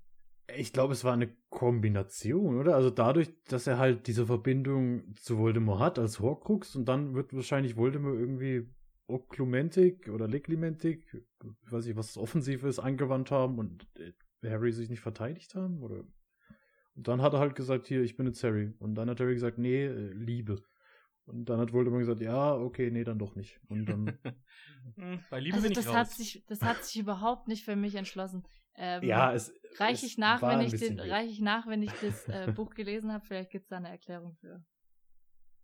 Aber. Aber es, es, war, es war ein bisschen schmalzig, aber ich fand es nicht so. Es, es war so gerade an der Grenze. Also es war nicht Teil 2, Teil 3 schmalzig. Nee, nee. Nee, das nicht. Es wird auch glaub, eigentlich nicht mehr so schmalzig. Also auch das, was äh, ich glaube für uns alle, äh, vor allem im letzten Teil, emotional wird, finde ich überhaupt nicht schmalzig tatsächlich. Also ich finde, daran ist nichts hm. kitschig. Tatsächlich. Ja, auch im sechsten Film haben sie es ganz gut gelöst mit dem Ende. Also das ist emotional. Ja. Für mich auch deutlich emotionaler als im Buch. Aber nicht drüber. Mhm. Also Dumbledores Tod. Ja, ja. ja Spo Spoiler. oh Gott. Ähm, ja, apropos Kitsch, wollen wir noch kurz auf Cho Chang eingehen? Oder ist die so irrelevant, dass man sie nicht erwähnen muss? Och, es ist halt seine erste Liebe. Ja. Also, beziehungsweise im Film findet es ja auch nicht wirklich statt, außer dem Kuss, oder? Da naja, haben wir sonst sie, sie ist dann Sie ist dann diejenige, die äh, quasi den DDA verrät. Ja ähm, was ja im Buch ihre Freundin ist. Aber war das nicht auch, äh, hat, hat, kam dann auch nicht raus, dass das unter Einfluss des Imperiums... Veritas, Verit mhm. ah, Veritas, Veritas Serum. Ja, ja. Genau. Dumm gelaufen. ist blöd, Geheimnisse ja. zu haben, wenn es sowas Ich gibt. sag mal so, das ist jetzt einfach für, für den Film oder für den Regisseur eine, äh, oder für die Drehbuchautoren eine gute äh, Weg gewesen, diese Beziehung auch schnell wieder zu beenden. Also, weil im Buch äh, geht die ganze Beziehung ja ein bisschen länger und auch sehr viel komplizierter äh, vonstatten. Und hier ist es ja wirklich, abseits von dem Kuss, ist das Ganze ja auch durch diesen anscheinend angeblichen Verrat auch schnell wieder vorbei. Ja, ich sag mal, es stört mich nicht, dass es fehlt, aber im Buch ist das so eins der Dinge, wo ich dann sage, da kann man auch wieder sich mit identifizieren. Da ist sie ja dann auch irgendwie eifersüchtig, dass er was mit Hermine zusammen macht und dann gibt's dieses awkward Date, was sie in Hogsmeade haben, in diesem Laden oder in diesem, in diesem Café, wo Ginny die ganze Zeit mit Dean, glaube ich, am nee, Knutschen ist. Das und, ist noch ähm, oder ist Michael Corner. Corm Ma Michael Corner ja. ist es dann noch. Ja. Und sie dann anfängt zu heulen und über Cedric redet und das ist so cringy, aber auch da muss ich sagen, das ist halt so, so ist man halt dann mit 15. Also das passt dann irgendwie so ganz gut in dieses Alter, in dieses Erwachsenwerden mit rein. Aber im Film, es hat mir jetzt nicht unbedingt gefehlt. Absolut, nee, mir auch nicht. Also ich fand das eigentlich äh, tatsächlich ganz gut gelöst. Also es war so ein bisschen, finde ich, es kam so ein bisschen aus dem Nichts. Ich weiß gar nicht, war im vierten Teil, war Harry dann schon so, weil im Buch ist Harry ja schon im vierten Teil so ein bisschen auf Cho Chang scharf. Ich glaube im, im Film nicht. Ich glaube, das kommt jetzt dann tatsächlich nur im fünften Teil raus. Das fängt im Endeffekt, glaube ich, schon auf der Reise nach Hogwarts an, wo, wo sie Süßigkeiten kaufen und sich so awkward angucken. Ah, dann ja, gibt es halt im Moment, als er in der großen Halle vergisst, wie man trinkt. Richtig. Und das Wasser aus dem Mund läuft. Und dann, äh, ja, auf dem, in der Eulerei will er sie ja fragen, ob es mit ihm zum Ball geht. Und sie sagt, sie ist schon mit, mit Cedric Diggory ah, ja, stimmt. verabredet. Ja, dann, äh, dann nehme ich es wieder zurück. Alles gut. Aber ja, es ist eine, ist eine äh, schöne Geschichte und ähm, wie du schon gesagt hast, halt Harrys erste, erste Liebe in dem Sinn ist ganz, ganz süß. Aber mehr auch nicht. Ja, ist nicht jetzt unbedingt elementar für Harrys Entwicklung. Wobei vielleicht ja auch hier schon der, der Grundstein zu Ginny gelegt wird. Ähm, eben mit dieser Szene, wo sie sie beim Knutschen sieht. Ja, Fängt das da schon ich an, muss da sagen, habe ich ganz nee. große Probleme ja. tatsächlich mit der Harry Ginny Geschichte. Da, ja. da gehen wir dem, im, im sechsten Teil, glaube ich, nochmal drauf ein. Ähm, ja, dann, dann machen wir, also also ich wäre sonst im fünften Teil, falls ihr noch irgendwas. Nur ja. ganz, noch ja, ganz kurz, was wir, glaube ich, nicht erwähnt hatten, ist, dass äh, wir als Neuzugang auch George Harris haben, der Kingsley Shacklebolt spielt. Hm. Das hatten wir vorhin nicht erwähnt, ähm, ja, weil der ja auch später äh, zumindest immer mit dabei ist und äh, ja, wer die Bücher dann kennt, auch weiß, dass der Boy der spätere Minister wird. Und hat eine der coolsten Lines im fünften Teil. Ja. Dumbledore's got real style. Ja. Das ist, das gefällt mir. Ja, das stimmt. Ähm, nee, was ich nur ganz kurz sagen wollte, was dann auch eigentlich gut in den sechsten Teil übergeht, äh, äh die Geschichte von, oder die, die ähm, Romanze zwischen äh, Hermine und Ron wird ja im fünften Teil auch konkreter, sag ich mal. Ähm, also dann immer wieder die Anspielungen. Aber finde ich ganz gut gelöst, weil es ja wirklich so dieses, okay, ich mag dich, du magst mich, aber wir beide wollen es irgendwie nicht sagen und es wird halt mhm. einfach so ignoriert und wir sind nur Freunde und das ist einfach auch wieder so relatable, glaube ich, für jeden. Will they, won't they? Eine ja. richtige äh, Ross und Rachel Geschichte. Genau. Nein, nicht wirklich, aber ähm, ja, geht in die Richtung. Es ist halt so ein Klassiker, ja, das sind halt Teenies und man kann sich damit identifizieren. Ja, und ich finde aber auch die, die Chemie zwischen, ähm, äh, zwischen den beiden ist einfach super. Also mhm. ich finde, das ist, das nimmt man ja. ihnen einfach so ab. Einfach so, dass sie es wollen, aber irgendwie sich nicht trauen oder nicht können oder so und ähm, dass sie sich aber einfach ganz unbewusst die, die ganze Zeit zueinander hingezogen fühlen, nimmt man den beiden extrem ab. Im Gegensatz zu, zu äh, Harry und Ginny, muss ich sagen. Was? Also, wenn die beiden keine Chemie haben, hallo, sie bindet ihm die Schuhe und sie, er isst einen Keks aus ihrer Hand. Oh, es ist, also, Mm, nee, das ist, das ist halt echt schlimm. Wie signalisierst du sonst dem Gegenüber, dass man ihn gerne hat? Don't you trust me? Was? Also, mm, Mm. ja, schon ein bisschen awkward. Ein bisschen es ist, awkward. Es ist nicht ein bisschen sorry, awkward. Es ist, es ist komplett schlimm. Es ist schlimm. Die haben also überhaupt keine Chemie. Im Buch ist das so schön, ja. weil weil weil es halt einfach Sinn macht, weil die beiden äh, irgendwo zueinander passen, weil auch alles, was sie danach machen, nach ihrem Kuss, es ist auch so awkward, wie der Kuss einfach endet. Sie sind da in diesem Raum, sie küssen und dann ist vorbei, dann geht sie. Und im Buch wird das einem viel mehr, viel mehr ausgeschmückt. Da ist es ja auch nicht so geheim. Da küsst er sie, glaube ich, vor allem im Gemeinschaftsraum nach einem gewonnenen Quidditch-Spiel oder so. Und dann erzählt er, wie sie halt stundenlang über die Länder reinlaufen und sowas. Da ist das einfach viel echter und du nimmst das denen viel mehr ab. Und hier ist es so awkward. Also allein dadurch, dass Harry am Anfang des Films irgendwie noch mit einer Kellnerin flirtet und dann mit der eigentlich äh, vor auf ein Date zu gehen und dann kommt halt diese Geschichte mit Dumbledore und dann gehen sie zum Fuchsbau und dann guckt er weird in Ginnys Fenster und dann verliebt er sich in dem Moment in sie und es ist, oh nee, es ist so, es ist so cringe. Also, nee, sorry. Es macht mhm. doch einfach überhaupt keinen Sinn, ähm, wie, wie diese ganze Geschichte, wie sie diese ganze Entwicklung auf einmal passiert. Also, so wie du es gesagt hast in den Büchern, äh, wird das einfach so schön aufgebaut im sechsten Teil, meiner Meinung nach. Ähm, äh, wie, wie auch die Entwicklung von Harry da irgendwie auch ist und wie dann ähm, auch irgendwie klar wird, dass, dass Ginny sich als Person auch einfach so extrem ja. weiterentwickelt hat. Also, das ist auch so ein Ding. Sie hat ja in dem Buch im fünften Teil eine, nicht eine Riesenrolle, aber eine sehr viel größere Rolle ein und man sieht auch sehr viel mehr von ihrer Charakterentwicklung vom kleinen Mädchen, vom Schüchternen zur selbstbewussten äh, Teenagerin. Und äh, das ist im sechsten Teil dann quasi so ein bisschen am Höhepunkt äh, und ähm, macht dann auch einfach Sinn, dass dass Harry das dann auch checkt. So, ach so, stimmt. Schau mal, schau mal, was, was aus der geworden ist, so ein bisschen. Und ähm, dass man diese ganze Geschichte dann auch so nachvollziehen kann, äh, warum sie, warum Harry sich jetzt dann auch zu ihr immer mehr hingezogen fühlt, äh, ist eine absolut äh, eine, finde ich, eine der, der schönsten Plotlines irgendwie auch im, im, im sechsten, sechsten Buch und äh, ist absolut gescheitert im Film. Also ein absolutes Desaster. Und ich will, ich weiß auch gar nicht, ob es jetzt an, an, an Bonnie Wright liegt unbedingt. Äh, ich finde, oder ob sie einfach nur schlecht geschrieben wurde im, im, im Drehbuch, dass ihr Charakter einfach nicht so rausgekommen ist, oder ob es daran liegt, dass sie sie nicht so verkörpern konnte, wie sie es hätte tun sollen. Ähm, oder ob es nur an der Chemie zwischen den beiden liegt.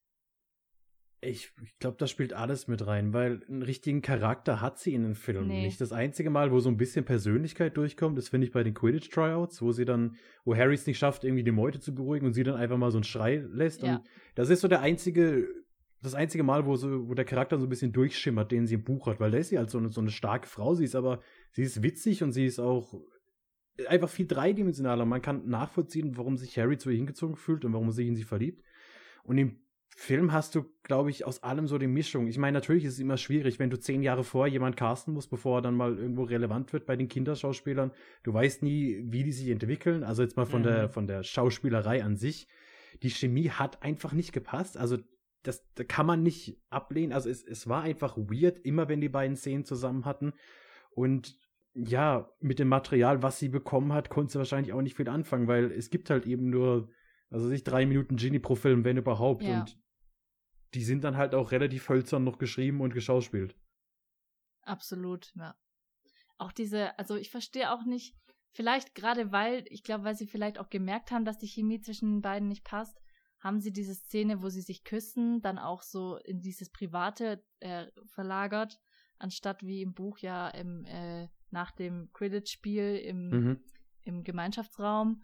Ähm, dass es vielleicht äh, dieses Intimere, äh, dass das vielleicht besser passt, hat, passt in dem Fall auch besser, weil, ähm, weil sie ja sowieso schon so wenig Chemie hatten, dass es, glaube ich, wirklich auf das Minimalste runter reduzieren muss, dass du überhaupt irgendwie glaubst, dass die beiden sich jetzt wirklich küssen oder küssen wollen. Ähm, ja, aber schade irgendwie, dass, weil die, weil die Geschichte hätte extrem viel Potenzial, finde ich, und ist auch auch irgendwie extrem wichtig für Harry so in, in seiner Entwicklung mhm. äh, und in dem, was, was für ihn auch wichtig ist und wichtig wird. Ähm, und ja, das, das ist leider so ein bisschen eine verpasste Chance in dem Film. Es ist, also von den ganzen Beziehungen, die hier aufgebaut werden, ist es auf jeden Fall die schwächste. Also da finde ich, haben Ron und Lavender deutlich mehr Chemie als Harry ja. und Ginny. Und das ja, sollte eigentlich eine, eine, eine, Beziehung sein, die zum Scheitern verurteilt ist. Und trotzdem kann ich der deutlich mehr abgewinnen als Harry und Ginny, weil es ja. alles, was wir jetzt gesagt haben, mit reinspielt, es, es passt halt einfach nicht. Und die einzige Szene, die sie nach ihrem Kuss zusammen haben, ist dann, glaube ich, wirklich, als er sich kurz bei ihr anlehnt, als Dumbledore stirbt. Ich glaube, ja. Und dann sagt, das war's und dann, dann sagt Hermine noch so, ja, Ron ist okay mit euch beiden. Und sie denkt, es ist doch gar keine Beziehung da. Sie haben sich einmal geküsst. Ja. Hä? Und irgendwie, also, ja, naja. Es ist, naja. es ist einfach, ich find's traurig, weil es, ich, ich, ich bin ein richtiger Harry und Ginny-Fan so. Und, das hätte man äh, besser den, und schöner lösen können. In den, in den Filmen kann man da leider nicht mitgehen. Ja. Jetzt haben wir, jetzt haben wir den fünften mit dem sechsten Teil jetzt gut vermischt. Sollen wir da einfach direkt mhm. in den sechsten reinspringen? Mhm. Ja. Ja, können wir gerne machen. Genau. Also Harry Potter und der Halbblutprinz kam dann wann raus? 2009. Ja, 2009, ein Jahr später kam dann die Heiligtümer des Todes. Und ähm, da haben wir auch wieder gleich am Anfang dieses, ja, die Muggelwelt und die Zaubererwelt, die verschmilzt jetzt so. Oder äh, das, das geht irgendwie ineinander über, dadurch, dass ähm, jetzt auch Voldemort jetzt, äh, ja, jetzt auch von der, vom Ministerium anerkannt ist, ah ja, okay, der ist doch da. Äh, und entsprechend, ähm, ja, geht's dann auch ab. Ich glaube, welche Brücke wird da kaputt gemacht gleich am Anfang in London? Die Millennium Bridge. Die Millennium Bridge. Ist das die vor dem, äh, vor dem Kunstmuseum, Nicole? Da waren wir doch, Boah, oder? ja, ja, ich glaube. Da waren wir, ja, da waren wir, als wir, als wir unser drei Tage London Harry Potter Trip hatten. Oh, drei. Oh, siehst du, genau, genau. so ist das nämlich. Ich musste auch dreimal mit dem Zug fahren, wegen, wegen dem verlorenen Koffer. Naja. Ähm, Kit und der verlorene Koffer, Teil 3. Äh, richtig, richtig. Ähm, ohne, ohne einen Dobby, der mal geschwind zum Flughafen den Koffer holen und wieder zurück äh, sich teleportieren kann. Ja, Dobby ist halt auch ein freier Elf, das würde er für dich gar nicht das machen. Das würde er für mich gar nicht machen, nein. Also bestimmt, wenn ich ihn nicht bitten würde. Und Dobby ist tot.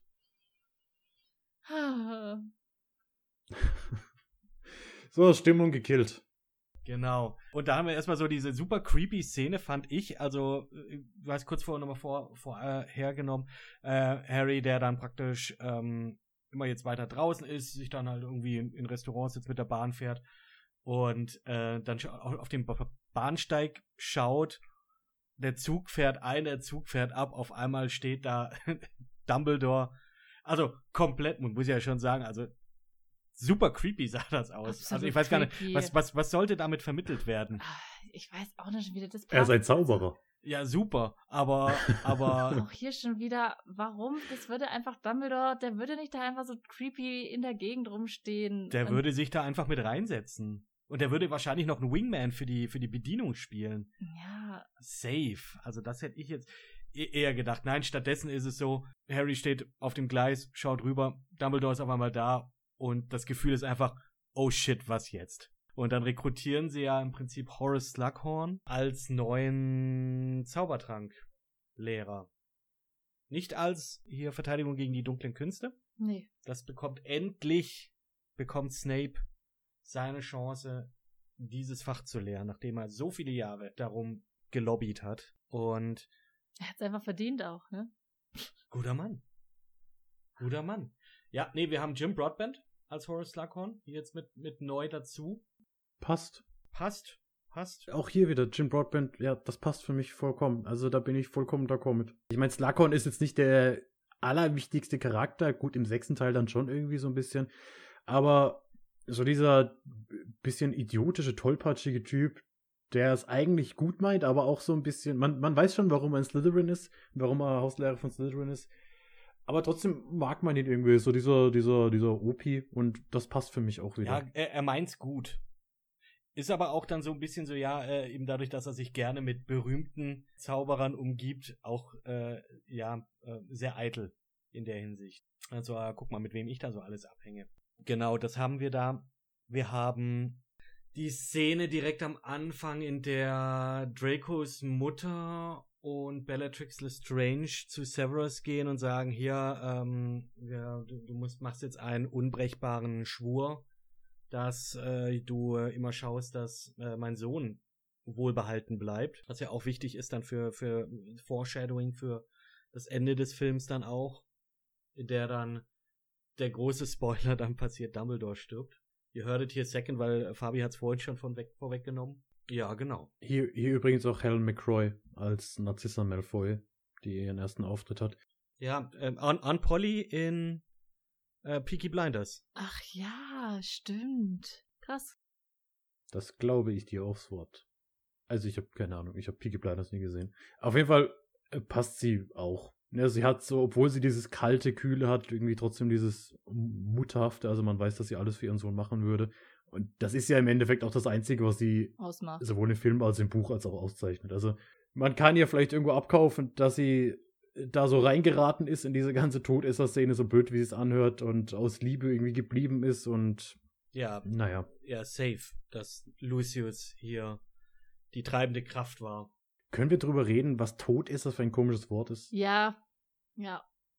Was, was, also ich finde das, Todesser, ich finde das weird. Aber was essen die? Death Eater ist ja, ist ja eine wörtliche Übersetzung, aber auch das. Ja, ich habe mal irgendwo so eine Theorie gelesen, dass man, um als Todesser vereidigt zu werden, Anführungszeichen Kannibalismus ausführen muss. Aber nee, das glaube ich nicht. Das, das war halt so eine, so eine von 800 Millionen Theorien im Harry Potter Universum. Aber ich wüsste halt nicht, wie, wie kommt man drauf? Wenn ich jetzt, wenn, wenn ich jetzt Voldemort bin und sage, hey, ich denke mir einen coolen französischen Decknamen für mich aus, indem ich die Buchstaben in meinem Namen umstelle und bin jetzt Voldemort. Wie nenne ich meine Gefolgsleute? Und dann auf Todesser kommen, das finde ich irgendwie weird. Ich kann's, Absolut. also, ja, ich kann es auch nicht sagen, aber gut. Weiß nicht, was da für Design-Choice ist damit. Die, die Kedavras oder sowas hätte er ja sagen können. Oder Kedavra, ich- Kadaver, Tod, die. Ah, Todesser. ah. Also doch Kannibalismus. Kadaver essen. Avada essen, Kadaver. Ka- Hm? So, hier habt ihr es, wir haben es aufgeklärt. Avada Kedavra heißt, ich esse Menschen, die tot sind. Mm, okay. Ja, also was ich, was ich da auch weird finde, das ist, glaube ich, äh, kommt nur im Buch vor, im sechsten Teil, äh, in einer von den Erinnerungen, als Tom Riddle, oder ich glaube, er- dann hieß er schon äh, Voldemort, zum zweiten Mal ähm, nach der Stelle zum, ähm, als Lehrer in, an Hogwarts anfragt bei äh, Dumbledore. Und ähm, da war er schon als Lord Voldemort ähm, quasi Ja. bekannt und hatte auch schon, also da waren auch die Todesser schon bekannt. Ja. Und da muss ich mir denken, wie weird ist es eigentlich für jemanden, der ja noch eigentlich so, ich sag mal, frei rumläuft, jetzt nicht als der böseste Zauberer aller Zeiten bekannt ist. Äh, erstens mit so einem komischen Namen und zweitens, dass der so eine Truppe hinter sich hat, die sich Todesser nennen. Also muss da nicht eigentlich irgendwie schon jemand mal nachfragen, was macht ihr eigentlich? Are, are, oder? are we the bad guys? Ja, das stell dir vor, du gehst zu so einem Bewerbungsgespräch ganz normal, ja, hast dir den guten Anzug angezogen und hast halt deine, deine, was weiß ich, deine Todesserringe an, an denen dich jeder erkennt. Und Ja, du nimmst die das Maske ist auch mit. so, ja, hat, hat irgendwie so Tränen im Gesicht tätowiert, doesn't get a job, blame society. So nach dem Modus, ja, vielleicht liegt es auch ein bisschen daran, dass deine Freunde sich Todesser nennen, dass du den Job nicht gekriegt hast. Also nicht unbedingt nur an dir, aber. hm, Vielleicht auch, weil du eine Totenmaskenschädel aufhast. Äh, Totenschädelmaske aufhast. Ja, wenn das dunkle Mal da auch schon so ein Ding war, das, das sind alles so Red Flags, wo man sagen könnte, ja, es, also ich würde mein Kind diesem Lehrer, glaube ich, nicht gerne anvertrauen. ja, auf jeden Fall. Aber da, da sind wir bei einem guten Punkt, weil das kam mir halt im Film viel zu wenig vor. Also ich habe ja vorhin gesagt, der Film funktioniert für mich als das, was er ist, aber auch hier natürlich wieder so als Buchadaption.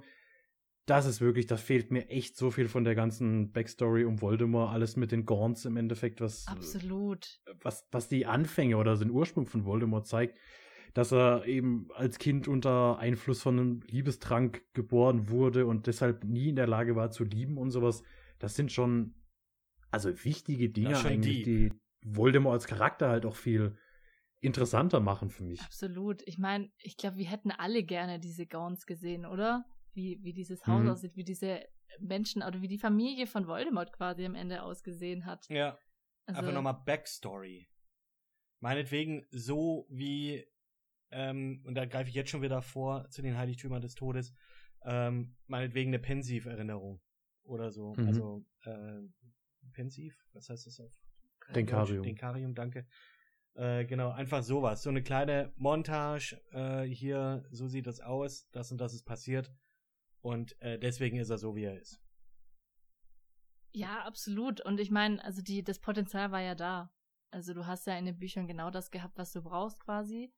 Ähm, schade, dass sie das in dem, in dem äh, Buch, äh, in dem Film dann wirklich so ein bisschen auf das, auf das Nötigste, das Allernötigste, was du brauchst, mhm. um diese Horcrux zu verstehen, ähm, eingekürzt haben. Ja, ist schade. Ähm, ja, also ich meine, klar, du musst, habe ich auch schon gesagt, du musst äh, einkürzen in einem Film. Aber hier, finde ich, ist es nicht so wie im fünften Teil so gut gelungen, die Sachen auch wirklich im Film zu lassen, die, die du brauchst, um das, um das zu verstehen, was, was folgt und was, was Harry letztendlich aus daraus auch Schluss folgern muss, um äh, im, im siebten Teil dann das zu machen, was er machen muss. Ja, also wurde halt eben auch hier einiges rausgeschnitten. Ich habe mir jetzt auch überlegt, ob ich es cool finden würde, wenn sie tatsächlich dieses erste Gespräch des äh, Zaubereiministers mit hm. dem Premierminister äh, gezeigt hätten. Das wäre, glaube ich. Das kannst du rauslassen. Das ist, also das ist nice to have, finde ich. Das ist ein cooles Gimmick im Buch. Du hast nochmal diese Ebene, so. Ja, dass das halt wieder zusammen, genau, ja. dass das doch irgendwie genau. zusammenhängt. Genau. Ja. Aber das ist nichts, was die Story vorantreibt in dem Sinne. Oder was auch die Nein, Charaktere, was die Charaktere auch äh, untermauert. Ja, dadurch, dadurch wurde ja dann die Millennium-Brücke kaputt gemacht. Also ich glaube, es wurde schon eine Brücke kaputt gemacht im Buch, aber nicht mhm. diese. Ich glaube, die Millennium-Brücke gab es dann noch nicht, oder? Wurde nicht irgendwie dann 2000 wegen Millennium oder so? Keine Ahnung. Also die, die Bücher spielen ja in den 90ern, vielleicht gab es ja die Millennium-Brücke noch. Jetzt, ich habe keine Ahnung. Du mich was. Ich hab keine Architektur, Ahnung. ich kenne mich aus. Also wenn ich die Szene gehabt hätte, dann hätte ich sie nur akzeptiert, wenn ähm, Hugh Grant den Premierminister gespielt hätte und das dann quasi tatsächlich Liebe zum Teil des der Wizarding World geworden wäre. Also wenn oh Hugh Gott. Grant seinen Charakter aus tatsächlich Liebe widerspielt, dann hätte ich gesagt, ja, dann nehme ich die Szene. an. Aber tatsächlich Liebe kam spät. Äh, nee, tatsächlich Liebe kam wann raus? 2003? 2004. 2004. Ja, aber dann hätte das, das dann. war vor 2009. Das ist richtig, aber dann, ja, das hätte, das hätte, glaube ich, in der Zeitlinie hätte das. ja, natürlich, das ist. Ja, aber also, schön, ja, ich, ich wäre damit dabei. Ich hätte auch Witz. Das wäre sehr witzig. Also dann lieber noch mal mehr Fokus auf neben Voldemort auch auf den Halbblutprinz, weil das war mir auch so ein bisschen unterwältigend. Also mm. du hast mir ja das Bild geschickt von dem Moment, äh, als ihr den Film gesehen habt, als Snape gerade hier offenbarte, dass er der Halbblutprinz war. Wo ich auch kurz anmerken möchte. Genau in der, ich habe dir den Screenshot geschickt von dieser Szene und genau in der hundertstel Sekunde, in der er das gesagt hat, kam deine Nachricht, wie du das praktisch zitiert hast. Und wir haben ein bisschen Gänsehaut bekommen. Da war so, wow, okay. Ist, Gutes Timing. Ist, sie, ist hier der Halbblutprinz? Ist Fabian der geheime Halbblutprinz? Ist er die Hälfte des Halbblut, die, äh, die andere Hälfte des Halbblutprinzes? Also sozusagen das. Hä? Die andere Hälfte. Ach, der, das andere Halbblut meinst ja, du? Ja, genau. Hm. Das verstehe ich jetzt nicht. Ist egal. Hä? Ist egal. Er ist ja ein Halbblut, weil sein ja, passt Vater ein Muggel war. Denk nicht drüber nach, mach einfach weiter. Auf jeden Fall kommt mir das so, das ist, fand ich so unterwältigend, wie er dann einfach da steht, yes, I am the Half-Blood Princess. Ja, okay, tschüss, das war's. Ja, das ist also, Alan Rickman. Ja, also ich meine, das wäre wär ein spannenderes Reveal gewesen, wenn du die äh, Story im Film auch ein bisschen mehr ausgebaut hättest und auch das Rätsel also es war ja überhaupt kein Rätsel in dem Film. Ja. Wer ist denn der Halbblutprinz? Das hat ja niemanden, das hat ja niemand gefragt, also vielleicht einmal. Aber ähm, es wurde ja jetzt nicht wirklich da aktiv äh, danach gesucht, äh, wo dieses Buch herkommt, wer dieser äh, Prinz ist. Und äh, dementsprechend war das Reveal am Ende auch so, okay, wer hat gefragt? Hä? so. wer, wer ist nochmal der Halbblutprinz? Warum ist der relevant? ähm, ja, nee. Also ja, also der Film funktioniert auf jeden Fall. Ähm, er, er triggert auch so ein bisschen die Punkte, die er triggern muss, glaube ich, so bei, bei Harry Potter Fans und auch Fans des Buchs. Ähm, es ist jetzt keine, keine Katastrophe in dem Sinne, wo man sagt, okay, äh, es nee, fehlt jetzt nicht. das und das und deswegen funktioniert der Film nicht. Aber wenn man äh, gerade eben, also ich glaube, der Film funktioniert sehr, sehr gut für Leute, die einfach oberflächlich im Harry Potter-Universum unterwegs ja. sind. äh, und einfach äh, Fans der Filmreihe sind und sich aber sonst jetzt mit der Story, die jetzt vielleicht nur, nur äh, zwangsläufig interessiert, äh, aber für Leute, die sich ein bisschen mehr äh, in die Thematik einlesen oder die auch wirklich die, die Hintergründe, das, also für mich sind diese Hintergründe halt das, was, was diese, äh, was die Geschichte gerade so extrem spannend macht. Und äh, dementsprechend hätte man da einfach gerne mehr gehabt in dem Film, glaube ich. Es, ja, also so rein als Film gesehen, finde ich, passt doch die Balance echt gut zwischen diesen ganzen Teenie Coming of Age Liebesgeschichten ja. und allem, was im Endeffekt mit Draco so ein bisschen läuft, weil da sind wir dann ja doch immer wieder deutlich düsterer und, und dramatischer. Das, und das ist, finde ich, echt stark gemacht. Also auch von Tom Felton und dass der Fokus immer wieder so ein bisschen Richtung Draco schwingt, das hat mir echt gut gefallen. Und dann eben die Balance zu halten ja, zwischen den ja. Momenten und danach sowas wie der, wie der Felix Felicis-Szene, die ja also so bescheuert ist, aber die, die mir so gefallen Absolut. hat. Ähm, also wenn Harry da quasi glückstrunken rumläuft und auch so ein bisschen sassy das erste Mal ist. Also das ist in den Büchern ja eh. Harry ist brutal sassy. Ich weiß nicht, was das was heißt sassy auf Deutsch? Ja, er ist halt so richtig so ja schon so ein bisschen schlagfertig und auch frech. Ein bisschen angeberisch frech. halt. Ja, also auch wenn, wenn, es gibt hier so viele Dialoge mit, mit, mit Snape, wo er ihm auch Paroli bietet, dann immer wieder, je älter er wird. Ich weiß nicht, welchen Teil das ist mit Runald Weslip, wo äh, er meint, das wäre sein Spitzname und Snape fragt dein Spitzname und erklärt ihm dann, was ein Spitzname ist und you don't have to call me Sir Professor. Es gibt so viele Momente im Buch, in denen Harry einfach so schlagfertig ist und das ist in den Filmen tatsächlich relativ selten so. Hier finde ich es stark. Also die Interaktion mit Slughorn am Gewächshaus dann zum Beispiel oder wenn er dann von Aragog und sein ja. sein sein sein äh, Pinzern redet ja. und diese komischen Handbewegungen macht. Ja, stimmt. Und das ist das wirkt so trottelig, aber irgendwie finde ich, das passt im Moment richtig gut zu Harry und das lockert so die ganze die ganze Stimmung wieder auf. Das ist eher so eine Sache, die die Ron machen würde. Gerade das mit diesem mit diesem zeigen und äh Im Film ja, weil im Film ist Ron ja eigentlich nur noch Comic Relief. Das was ich auch so ein bisschen schade finde. Also Ron ist, kommt mir deutlich zu schlecht weg in den Film. Der ist eigentlich nur da, um witzig zu sein. Wobei das dann im nächsten, in den nächsten auch. Teilen dann aber auch wieder, ähm, wieder Fahrt aufnimmt und er dann doch die Spur dann bekommt. Aber ja, da greifen wir jetzt auch schon wieder vor. Ähm, aber kann ich nachvollziehen. Im sechsten Teil auf jeden Fall. Also ja. da ist vor allem äh, ich glaube, der Fokus auf ihm und, und äh, den Liebesgeschichten und die mhm. Dynamik zwischen ihm und Hermine, was ja auch gut ist. Also ich finde, es ist auch wichtig, dass da ein Fokus drauf gelegt wird. Aber ja, so alles, was drumrum, glaube ich, also was, was Ron auch so ein bisschen ausmacht, ne, das kommt schon ein bisschen zu kurz, ja.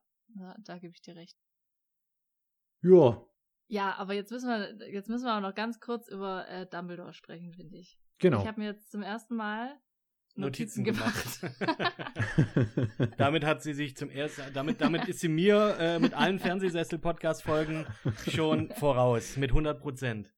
Also, ich glaube, wir sind uns alle einig, dass im vierten Teil, glaube ich, die, die Fehlbesetzung am krassesten rüberkommt, mhm. beziehungsweise die, ja, die wie, er, wie er geschrieben ich mein, ich, wird. Ja, wie er, Also, ja. also, dass es einfach nicht, nicht dazu passt. Ähm, ja. Aber ich muss sagen, im sechsten Teil ist es mir auch wieder extrem aufgefallen. Ähm, dass einfach, also ich nehme es diesem Dumbledore einfach nicht ab, ähm, wie, also seine Interaktion mit Harry, ähm, die Empathie und die, und die Zuneigung, die er eigentlich versprühen sollte und vielleicht auch Vertrauen und, und Geborgenheit, so ein bisschen all das, was, was Dumbledore so ein bisschen ausmacht, ähm, als, als der, der ähm, der, der die Zügel in der Hand hat, der, der schon weiß, was zu tun ist und so, ähm, aber gleichzeitig so ein bisschen ähm, Geborgenheit und Liebe aus, ausstrahlt. Äh, das nehme ich, das nehme ich einfach, wie heißt das schon wieder? Ich habe den Namen schon wieder von dem Schauspieler vergessen. Michael Gambon. Michael Gambon, das, das nehme ich ihm einfach nicht ab. Und äh, das liegt vielleicht nicht mal nur an, an, an ihm als Schauspieler, äh, auch ein bisschen daran, wie, wie die Rolle geschrieben ist. So ein mhm. bisschen. Mhm. Also gerade, wir hatten ja schon die Anfangsszene gesagt, also wie er da wie so ein richtiger Creep da an dem Bahnsteig rumsteht, wie er einfach, also ich finde, er geht auch überhaupt nicht so richtig auf Harry ein, auf, auf seine Fragen. Ich finde, das ist immer das, was so, was so Dumbledore so ein bisschen ausgemacht hat, wenn du, wenn du ein Buch liest. Er, er schaut, also im Buch wird dann immer so beschrieben, ähm, er schaut Harry durchdringend an, er schaut interessiert, er lächelt ähm, und also das sind alles so diese, diese kleinen Dinge, die, die mir in dem Film äh, fehlen, um ihn als Charakter so ein bisschen rund zu machen. Ähm, und äh, oben am, am Turm, bevor sie, bevor sie ähm, den Horcrux suchen gehen und sich treffen, äh, da, da, da, da kommt er mit der äh, Line, äh, You need to shave, Harry. Und also Okay. Ich fand das irgendwie ganz süß. Es, es, es, war halt ich so, er merkt jetzt halt, dass Harry erwachsen wird, genauso als er nach Hermine fragt, äh, dass er merkt, dass er halt viel Zeit mit Miss Granger verbringt und, und so. Im Prinzip und ein alter so, Mann wundert sich da dann bei sowas. Geht da was? Ich fand, also ich gebe dir auf jeden Fall recht, dass, dass er im Buch viel herzlicher ist, was glaube ich halt hauptsächlich daran liegt, dass die meisten Szenen zwischen Harry und Dumbledore zu 90% dialoglastig sind. Und dass du sowas halt wahrscheinlich im Film nicht umsetzen kannst, vielleicht nicht um, also können wahrscheinlich schon nicht umsetzen willst unbedingt, wenn du sagst, du hast ein gewisses äh, Ziel mit deinen Filmen, du willst im Endeffekt nur die Story vorantreiben und hast nicht genug Zeit, um alle Gespräche abzubilden. Ich glaube, daran liegt viel, dass eben diese Herzlichkeit nicht rüberkommt. Und ich finde aber, dass im sechsten Teil, also gerade im Vergleich zum vierten, was ja wirklich das, das größte Extrem ist, äh, sie probieren es schon und also ich weiß nicht, bei, bei mir hat es dann mehr funktioniert. Ich fand das jetzt am Anfang auch nicht so creepy. Also der steht dann halt, ja, also der steht dann halt da, aber ist doch so ein netter alter Opi, der kann doch da auch mal rumstehen am Bahnsteig. Wo ist da bei dir ein netter alter Opi? Ich finde weder nett, also ja gut, alt ist er ja, aber also ich finde, also diese, dieses also das, das, was ich mit netter alter Opi verbinde, das kommt bei mir da überhaupt nicht rüber bei Dumbledore. Bei diesem Dumbledore. Der ist so ein bisschen badass, ja. Das, das merkt man so. Okay, der, der hat was auf dem Kasten und der kann, hm. das sieht man ja auch schon im fünften Teil, ja, der, der kann es mit, mit Voldemort aufnehmen. Aber das ist auch das, was, was den Dumbledore in den Filmen dann auch ausmacht, finde ich. So, er ist, der ist ein krasser Zauberer. Ja. Ja. Ja, und Aber diese Seite wird halt einfach jetzt eher, ähm, eher beleuchtet. Weil das halt eben, wenn es in diese Richtung geht. Und ich meine, man kann ja immer sagen, also ich meine, das Recasting war halt leider einfach nötig, weil, äh, weil eben äh, hier ähm, der, der ursprüngliche Schauspieler einfach, äh, ja, gestorben ist. Aber äh, ja, ich finde mittlerweile, also es ist halt viel Direction natürlich auch. Ähm, halt, was, was sagt der Regisseur, wie willst du das machen, welchen Mut willst du hier äh, auch übermitteln? Und ähm, ja, ich finde jetzt den, mit den späteren Filmen komme ich immer mehr klar mit diesem Dumbledore, sage ich jetzt mal, mit dieser Art. Ähm, Habe ich jetzt am Ende jetzt auch nochmal gemerkt, äh, mit den letzten zwei Teilen. Gut, der ist, da kommt da fast gar nicht vor, aber diese letzte Szene äh, zumindest, die fand ich dann auch irgendwie wieder, wieder schön. Und hier, ja, wie gesagt, also ich bin hier jetzt einfach, ich habe es jetzt akzeptiert, sozusagen. Für mich. Ja, ja, akzeptiert gut. Ich meine, bleibt uns ja im Endeffekt auch nichts Nein, akzeptiert also heißt auch nicht. wie gesagt, ich, ich verstehe auf jeden Fall, was du meinst, Nicole. Ich, ich kann es auch irgendwo nachvollziehen.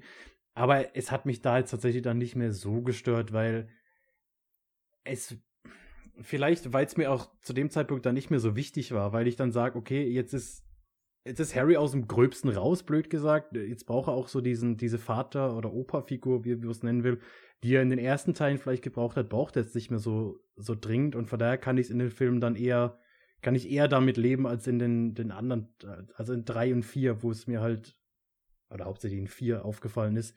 Im fünften Teil ist es auch schon so, dass du halt so viele Gespräche zwischen den beiden hast, die dann einfach nicht abgebildet werden können. Und hier alles in der Höhle, finde ich, ist dann auch wieder, da passt es für mich. Also wie er dann die Inferi vertreibt und auch da äh, leider auch so eine Szene, die ich nicht verstanden habe, warum er sie rausgeschnitten hat, die auch, glaube ich, zehn Sekunden oder so geht, äh, als sie aus der Höhle rausgehen und, und Harry Dumbledore stützen muss und er sagt einfach nur keine Angst, Sir, und Dumbledore sagt dann, ich brauche keine Angst haben, du bist bei mir, Harry. Ja, voll. Und das ist, äh, da denke ich mir, die Szene, die dauert zehn Sekunden, lass die doch im Film ja. drin, weil die, die, die Beziehung zwischen den mhm. beiden einfach nochmal so, so festigt und so stärken kann. Und dann eben das, was dann folgt, umso dramatischer ist, also der Tod von Dumbledore. Wobei ich auch sagen muss, ich fand es hier echt schön gelöst mit diesem, wir machen alle unsere Zauberstäbe hoch, vertreiben dann mit diesen Sternen quasi das dunkle Mal am Himmel. Das hat für mich besser gepasst als die Beerdigung im Buch. Die fand ich irgendwie, die war so unemotional für mich. Wobei ich auch hier sagen muss, schon lange nicht mehr gelesen. Vielleicht, wenn ich es jetzt in einem Dreivierteljahr beim sechsten Teil oder so ankomme, vielleicht ist es dann wieder deutlich emotionaler für mich. Aber das, das habe ich immer so gesehen als der emotionale Höhepunkt eigentlich schon verpasst und jetzt ist so viel Geplänkel am Schluss. Ja, ähm, ich gebe dir recht. Die, also dieses mit den Zauberstäben an den Himmel halten und so, das ist natürlich die Bildstärke, ne, was da, was das äh, rüberbringt, die Emotion. Und das passt definitiv. Ich finde, das ist einer der Punkte, wo du wirklich sagen kannst, okay, so, so macht man dann auch eine Filmadaption, äh, indem mhm. du so sowas wie eine Beerdigung was dann vielleicht, was, wo du, wo du diese Emotionen auf Bildstärke gar nicht so rüberbringen kannst in dem Sinne, äh, so kannst du es gut, gut umsetzen. Ähm, Im Buch finde ich aber tatsächlich, dass die Beerdigung extrem emotional und schön auch ist. Also du hast da diese verschiedenen äh, äh Parts mit den, ähm, mit den Zentauren, mit den Meeresbewohnern, die dann noch ihren Tribut zollen und äh, wo Harry dann auch äh, quasi äh, den Entschluss fasst, dass er jetzt geht, wo äh, Harry mhm. und Ron und Hermine dann äh, quasi ausmachen, dass sie zusammen die Horcruxe jagen und so. Ähm, also finde ich im Buch gut gelöst, ist aber auch genauso im Film gut gelöst. Also äh, definitiv ähm, kann man kann man auf jeden Fall so machen. Ähm, was was mir beim Schauen aufgefallen ist, diese Szene, wo ähm, wo sie zurückkommen. Mich hat es am Anfang total gestört, als wir den Film geschaut haben. Warum, äh, warum wird Harry nicht ähm, geschockt? Oder äh, hier, mhm. warum, also im, im Buch schockt, äh, oder wie heißt es, klammert, er kann Pet sich, Petrificus, Petrificus totalus, totalus mhm. Äh, äh, er kann sich nicht mehr bewegen, äh, Harry im Buch, äh, was ja Sinn macht, weil sonst hätte er ja eingegriffen, eigentlich, ne? Richtig. ne? Ähm, im, Im Film passiert das nicht. Und ich habe mich die ganze Zeit gefragt, warum macht er nichts? Warum macht er nichts? Ähm, jetzt kommen noch diese ganzen anderen Todesser. Warum sagt er nichts? Warum macht er nichts? Ähm, bis zu dem Punkt, wo er Snape dann sieht. Also Snape steht ja dann mhm. vor ihm und gibt ihm ja quasi das Zeichen, sagt nichts, ich gehe hoch und regel das. Ja. Und das finde ich extrem genial tatsächlich im Film gelöst, weil es nochmal so diesen extra Schritt von Verrat ähm, ja. äh, verdeutlicht. So, Harry hat wirklich in dem Moment das sein Vertrauen in Snape gelegt, dass er jetzt Dumbledore retten wird. Und er, und genau das Gegenteil ist eingetreten. Äh, und äh, also das ist extrem emotional, ähm, also das nimmt einen extrem emotional mit, finde ich. Im Film. Das ist gut gelöst gewesen. Ja, stimmt, kann ich nur zustimmen. Ja, Harry gibt ihm sein Vertrauen weil er ja von Dumbledore dann doch immer wieder gehört hat, dass Dumbledore Snape vertraut genau. und dann lässt er sich einmal drauf ein und ja, wird direkt verraten, mehr oder weniger, ja, oder eigentlich auch nicht, aber ja, man kann sich nur vorstellen, wie er sich in dem Moment fühlt. Und dann ist es für mich auch in Ordnung, sag ich mal, dass die Szene oder der Film damit endet, dass er denen nur hinterher rennt. Ich glaube, im Buch hast du dann ja nochmal eine richtige Schlacht. Ja. In Hogwarts an sich. Wo ich dann sage, ja, okay, das ist schon irgendwo eine wichtige Schlacht. Das ist so der, der, das erste Battle of Hogwarts. Im Film ist es dann für mich aber auch okay, ja. dass der, dass das Ganze dann, ich sag mal, emo, eher emo, auf der emotionalen Ebene gelöst wird als auf der ja. Action-Ebene. Es braucht nicht noch ein Action-Set-Piece in dem Film. Genau, ich finde, das haben sie mit der Höhle gut gemacht. Das war so das Action-Set-Piece in diesem Film mit den Inferi. Und dann, dann ist es, für mich bin ich dann mit der Core, wie sie es dann quasi auserzählen. Ja, voll, auf jeden Fall. Das ist ein gutes, also es baut auf jeden Fall gut auf dann auf das, okay, jetzt, jetzt steuern wir es auf, aufs Ende zu. Ähm, jetzt wird, jetzt wird's richtig ernst so. Ab jetzt ist ähm, der Schulspaß vorbei. Ähm, das kommt gut rüber, finde ich. Genau, wir haben ja noch unseren emotionalen Höhepunkt, als Harry sich dann an Ginny lehnt. Und wir alle denken, ah, die zwei passen so schön zusammen. Es ist ein Traum. Let's go! Ja, auf jeden Fall. Kleiner Spoiler, schauen wir fürs nächste Mal. Die beste Szene zwischen Harry und Ginny findet in Teil 7.1 statt. Ach so. Und Finde ich. Was ist? Okay, weiß ich gerade gar nicht, was du genau meinst, aber äh, bin ich. Ich meine einfach nur die Szene, in der George oder Fred so, morgens ah, ja. und. Morning. und das hat nichts mit den beiden zu Nee, tun. nee, nee, nee.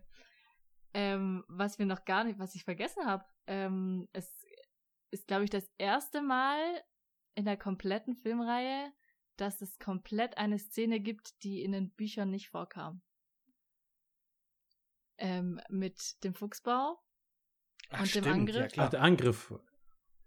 wo ich mich frag, muss das sein tatsächlich? Hätte man die Zeit nicht eher wirklich für die Vertiefung von Hm. von äh, der, den Hintergründen und so äh, legen können. Also was genau, was genau zeigt diese Szene einem? So. Wahrscheinlich wollen sie zeigen, dass man nirgendwo mehr sicher ist. Und auf der anderen Seite war es wahrscheinlich so, hat der Produzent gesagt, Leute, Wir brauchen doch mal jetzt Action. haben wir anderthalb Stunden nur gelabert, macht da noch mal Action-Szene rein. Also so stelle ich mir das vor. Das, und ja, und äh, so musst du überlegen, sonst hätten wir ja die Szene nicht gehabt, in der Ginny Harrys Schuh bindet, oder? Ja, das stimmt. da, oder ist- stimmt. Das, äh, dann- das ist eine der wichtigsten Szenen in ihrer das, Beziehung. Das Also, baut alles aufeinander auf. Das hat schon System, ne? Also das, das hat man sich, da hat man sich schon was dabei gedacht. Lass uns ein ja, komplettes. also das ist so ein typisches Ding für mich, wo ich einen Produzent sehe, der sagt, hey, wir brauchen wieder Action. ja, äh, oder ein Studio. la, lass mal irgendwas anzünden. Aber ist ja interessant, dass das das einzige und erste Mal in der kompletten Filmreihe so ist. mhm. Also ist ja eigentlich schon kurios, finde ich irgendwie. Dass sie da gesagt haben, okay, da gehen wir jetzt mal weg. Hat man eher was, was rausgeschnitten. Oder so. Dass Ja, bisher wurde so- was ja, genau, rausgeschnitten, ich aber ja. jetzt. Also, ja, weiß nicht. Ich, dass sie da den Fuchsbau verbrennen und einen Tag, äh, einen Film später steht er wieder. Klar, das sind Zauberer, die können das Ja. kurz aufbauen, aber das, das macht es dann irgendwie auch wieder so hinfällig. Also, Ja, steht einfach nicht so viel auf dem Spiel, wenn man halt danach sagen kann, ja gut, baue ich halt wieder auf. ja.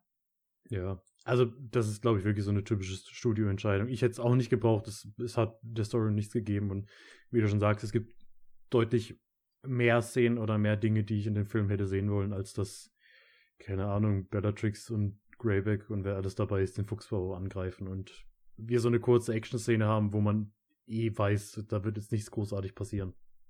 Außer, dass Harry und Ginny gestört werden bei ihrem Vorhaben. Und das ist eigentlich eine gute Sache. Da bin ich der Film dann doch irgendwie dankbar, dass wir nicht eine weitere Harry Ginny Szene gekriegt haben, sondern Angriff auf den Fuchsbau, muss man auch mal sagen. ja. Mal eine Frage so. Wenn es ein Zauberer Ikea gäbe, würdet ihr euch ein Denkarium reinstellen? Bei euch zu Hause? So, so abwegig ist das gar nicht. ja, auf jeden Fall. ist, glaube ich, schon entspannt. Ja, irgendwie so, dann kannst du so, so, so Geschichten, ich meine, die, die geilsten Sachen kannst du dir da Auf rausziehen. jeden Fall. Wenn ich So. überlege, dass ich ja jetzt schon manchmal in irgendwelchen alten WhatsApp-Verläufen nachschaue, wenn ich mir irgendwas wissen will, Ja, das ist eh abgefahren bei dann, dir. äh, dann ist es dann noch viel praktischer, einfach mal kurz die Erinnerung aus dem Kopf zu ziehen. Wie du am Handy sitzt und die WhatsApp-Nachricht schreibst. Wahrscheinlich. Aber ist halt die Frage, ist die Erinnerung dann weg? Also, Nee. nee, oder? Nee. Das ist ja nur eine, eine Kopie, Sla- ein Backup quasi. Du lädst ja- in die Cloud Ja, hoch. es ist, kein, es ist keine Kopie, weil äh, als Snape sie im fünften Teil ja rausgezogen hat, da hat er sie ja extra versteckt. Also er wollte ja nicht, dass Harry darauf Zugriff hat. Also ist sie dann doch weg. Aber man kann sie ja dann wieder, er kann sie ja offensichtlich wieder in den Kopf rein, Reinholen. reinholen. Ha. Hm. Also, das ist eigentlich ganz praktisch, dass du dann sagst, oh, äh, hier Mathe Klasse 13 brauche ich nicht mehr, mache ich das komplette Jahr da rein und falls ich dann doch irgendwann mal wieder sage, ey, wir ging doch mal eine vollständige Illusion, holst du einfach wieder den Kopf rein. Ne, was? Und gut, ich weiß es dann immer noch nicht, weil ich es nie verstanden habe, aber theoretisch ja. könnte man das dann dafür benutzen. Ja, oder auch holst dir halt irgendwie so, keine Ahnung, ähm, äh, den Hochzeitstag wieder hoch. Oder Oh. ja, so sowas. Oder Oder wenn du dir einen Film ausleihst, ja, dann guckst du den an und dann speicherst du die Erinnerung dafür, dann musst du nur einmal Leihgebühr zahlen. ist eigentlich auch gut. das war vor Wer zehn- leiht denn heute noch Filme, Fabian? Also ich mache das sehr oft. Achso, ja, also über Amazon, und halt. digital. Also jetzt nicht mehr in die ja. Videothek gehen, aber Ja, klar. Stimmt. Und dann hast du die Erinnerung, wie du auf dem Sofa sitzt und den Film guckst und dann setzt du dich einfach dazu. Du sitzt nebendran. ja, ist doch gut. Auch weird. Ja, aber, aber dann hört sich das, möglich. aber dann hört sich das doch auch alles so ein bisschen, so ein bisschen vermuffelt an, so, oder? Weil das ja, so. ja, ja das, das, ist halt die Frage, ne? Ähm, aber das ist dann bestimmt so, wenn man träumt und so wie so ein Schleier auf den Augen hat und nicht richtig, ja. Das ist nee, halt die Frage, ob du das kacke. willst, ob du das wirklich willst. Ist es dir das wert? Ja, also es ist wie, als würdest du dir so eine, so ein, äh, in den, in den alten Internettagen dir einen sehr, sehr schlechten, also einen Film in einer sehr, sehr schlechten Quali runterlädst oder so. Willst du das wirklich? Eben. Ja, ist ein guter Punkt.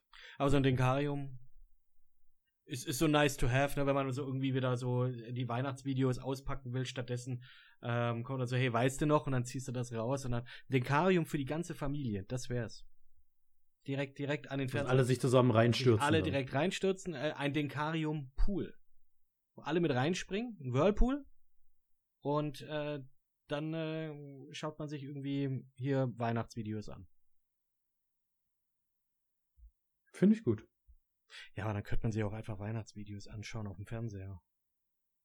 Aber das gibt's ja in der in der Muggelwelt gibt's das ja. Das gibt's ja in der in der Magierwelt nicht.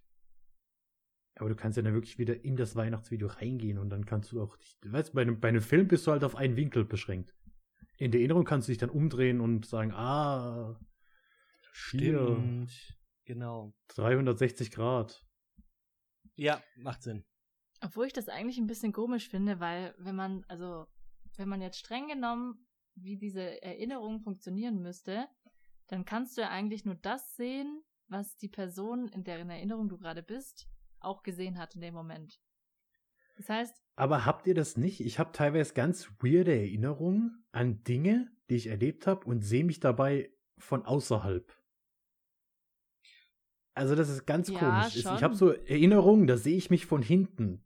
Und also ich weiß nicht, wie das funktioniert, aber es gibt diese Erinnerungen teilweise. So viele Videospiele gespielt einfach. Nee, aber also. Ich weiß, was du meinst, ja. Vielleicht nimmt man dann halt unterbewusst dann doch alles um einen rum wahr durch Peripherie und keine glaub, Ahnung, und dann sagt man, ah.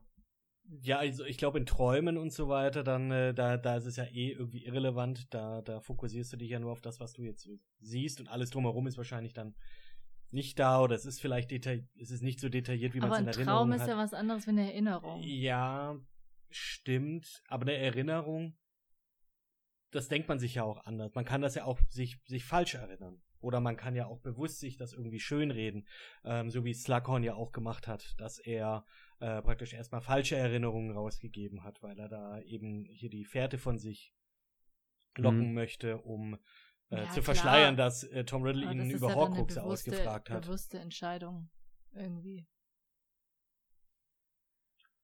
Also Denkarium ja. Sollen wir uns eins Es besorgen? gibt unendliche Möglichkeiten. Ich finde, wir sollten das pitchen bei Höhle, des Höhle der Hippogreifen oder keine Ahnung, wie das Pendant dann dafür heißt.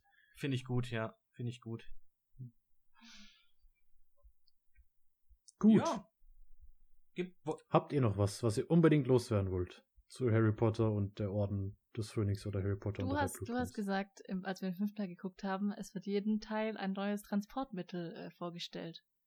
Ja, das, das fällt, das fällt mit dem, das fällt gegen Ende dann ab, aber ja, ähm, es gibt jedes Mal, jeden Teil wurde ein neues Transportmittel, um nach Hogwarts zu kommen, eingeführt. Also im ersten Teil hast du klar den, den nach Hogwarts den, zu kommen? Nein, nicht mal unbedingt nach Hogwarts, nein. Aber du hast im ersten Teil den Hogwarts Express, natürlich, du hast den Zug. Ja. Im zweiten Teil hast du den Wagen. Besen hast du im ja. ersten Teil auch. Im Besen hast du auch, ja. Ähm, also im ersten Teil den, genau, erster Teil der, der Zug, zweiter Teil der Wagen.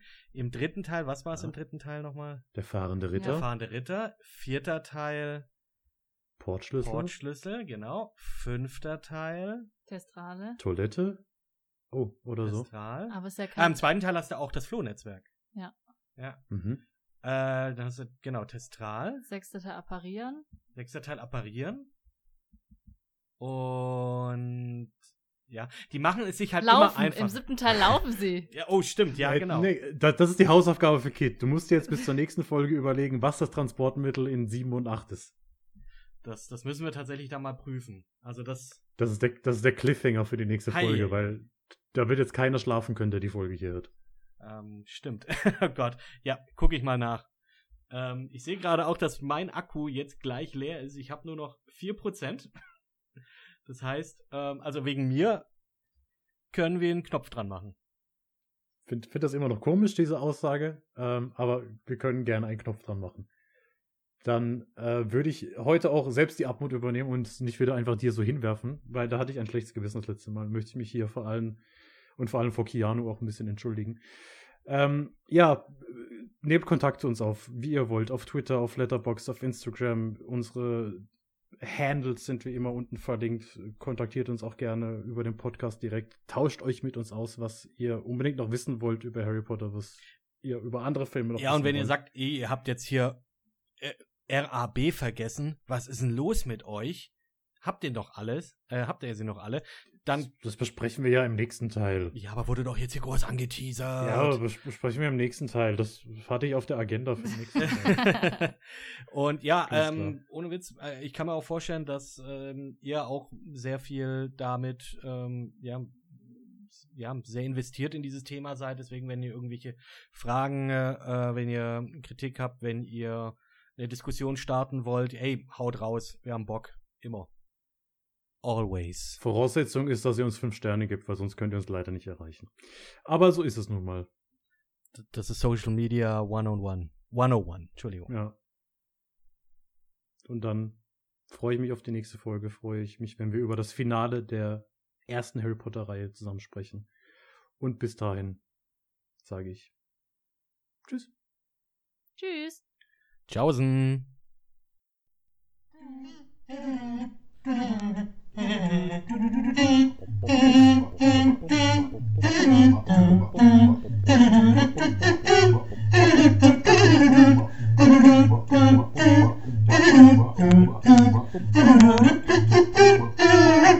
Bum. Bop, bop,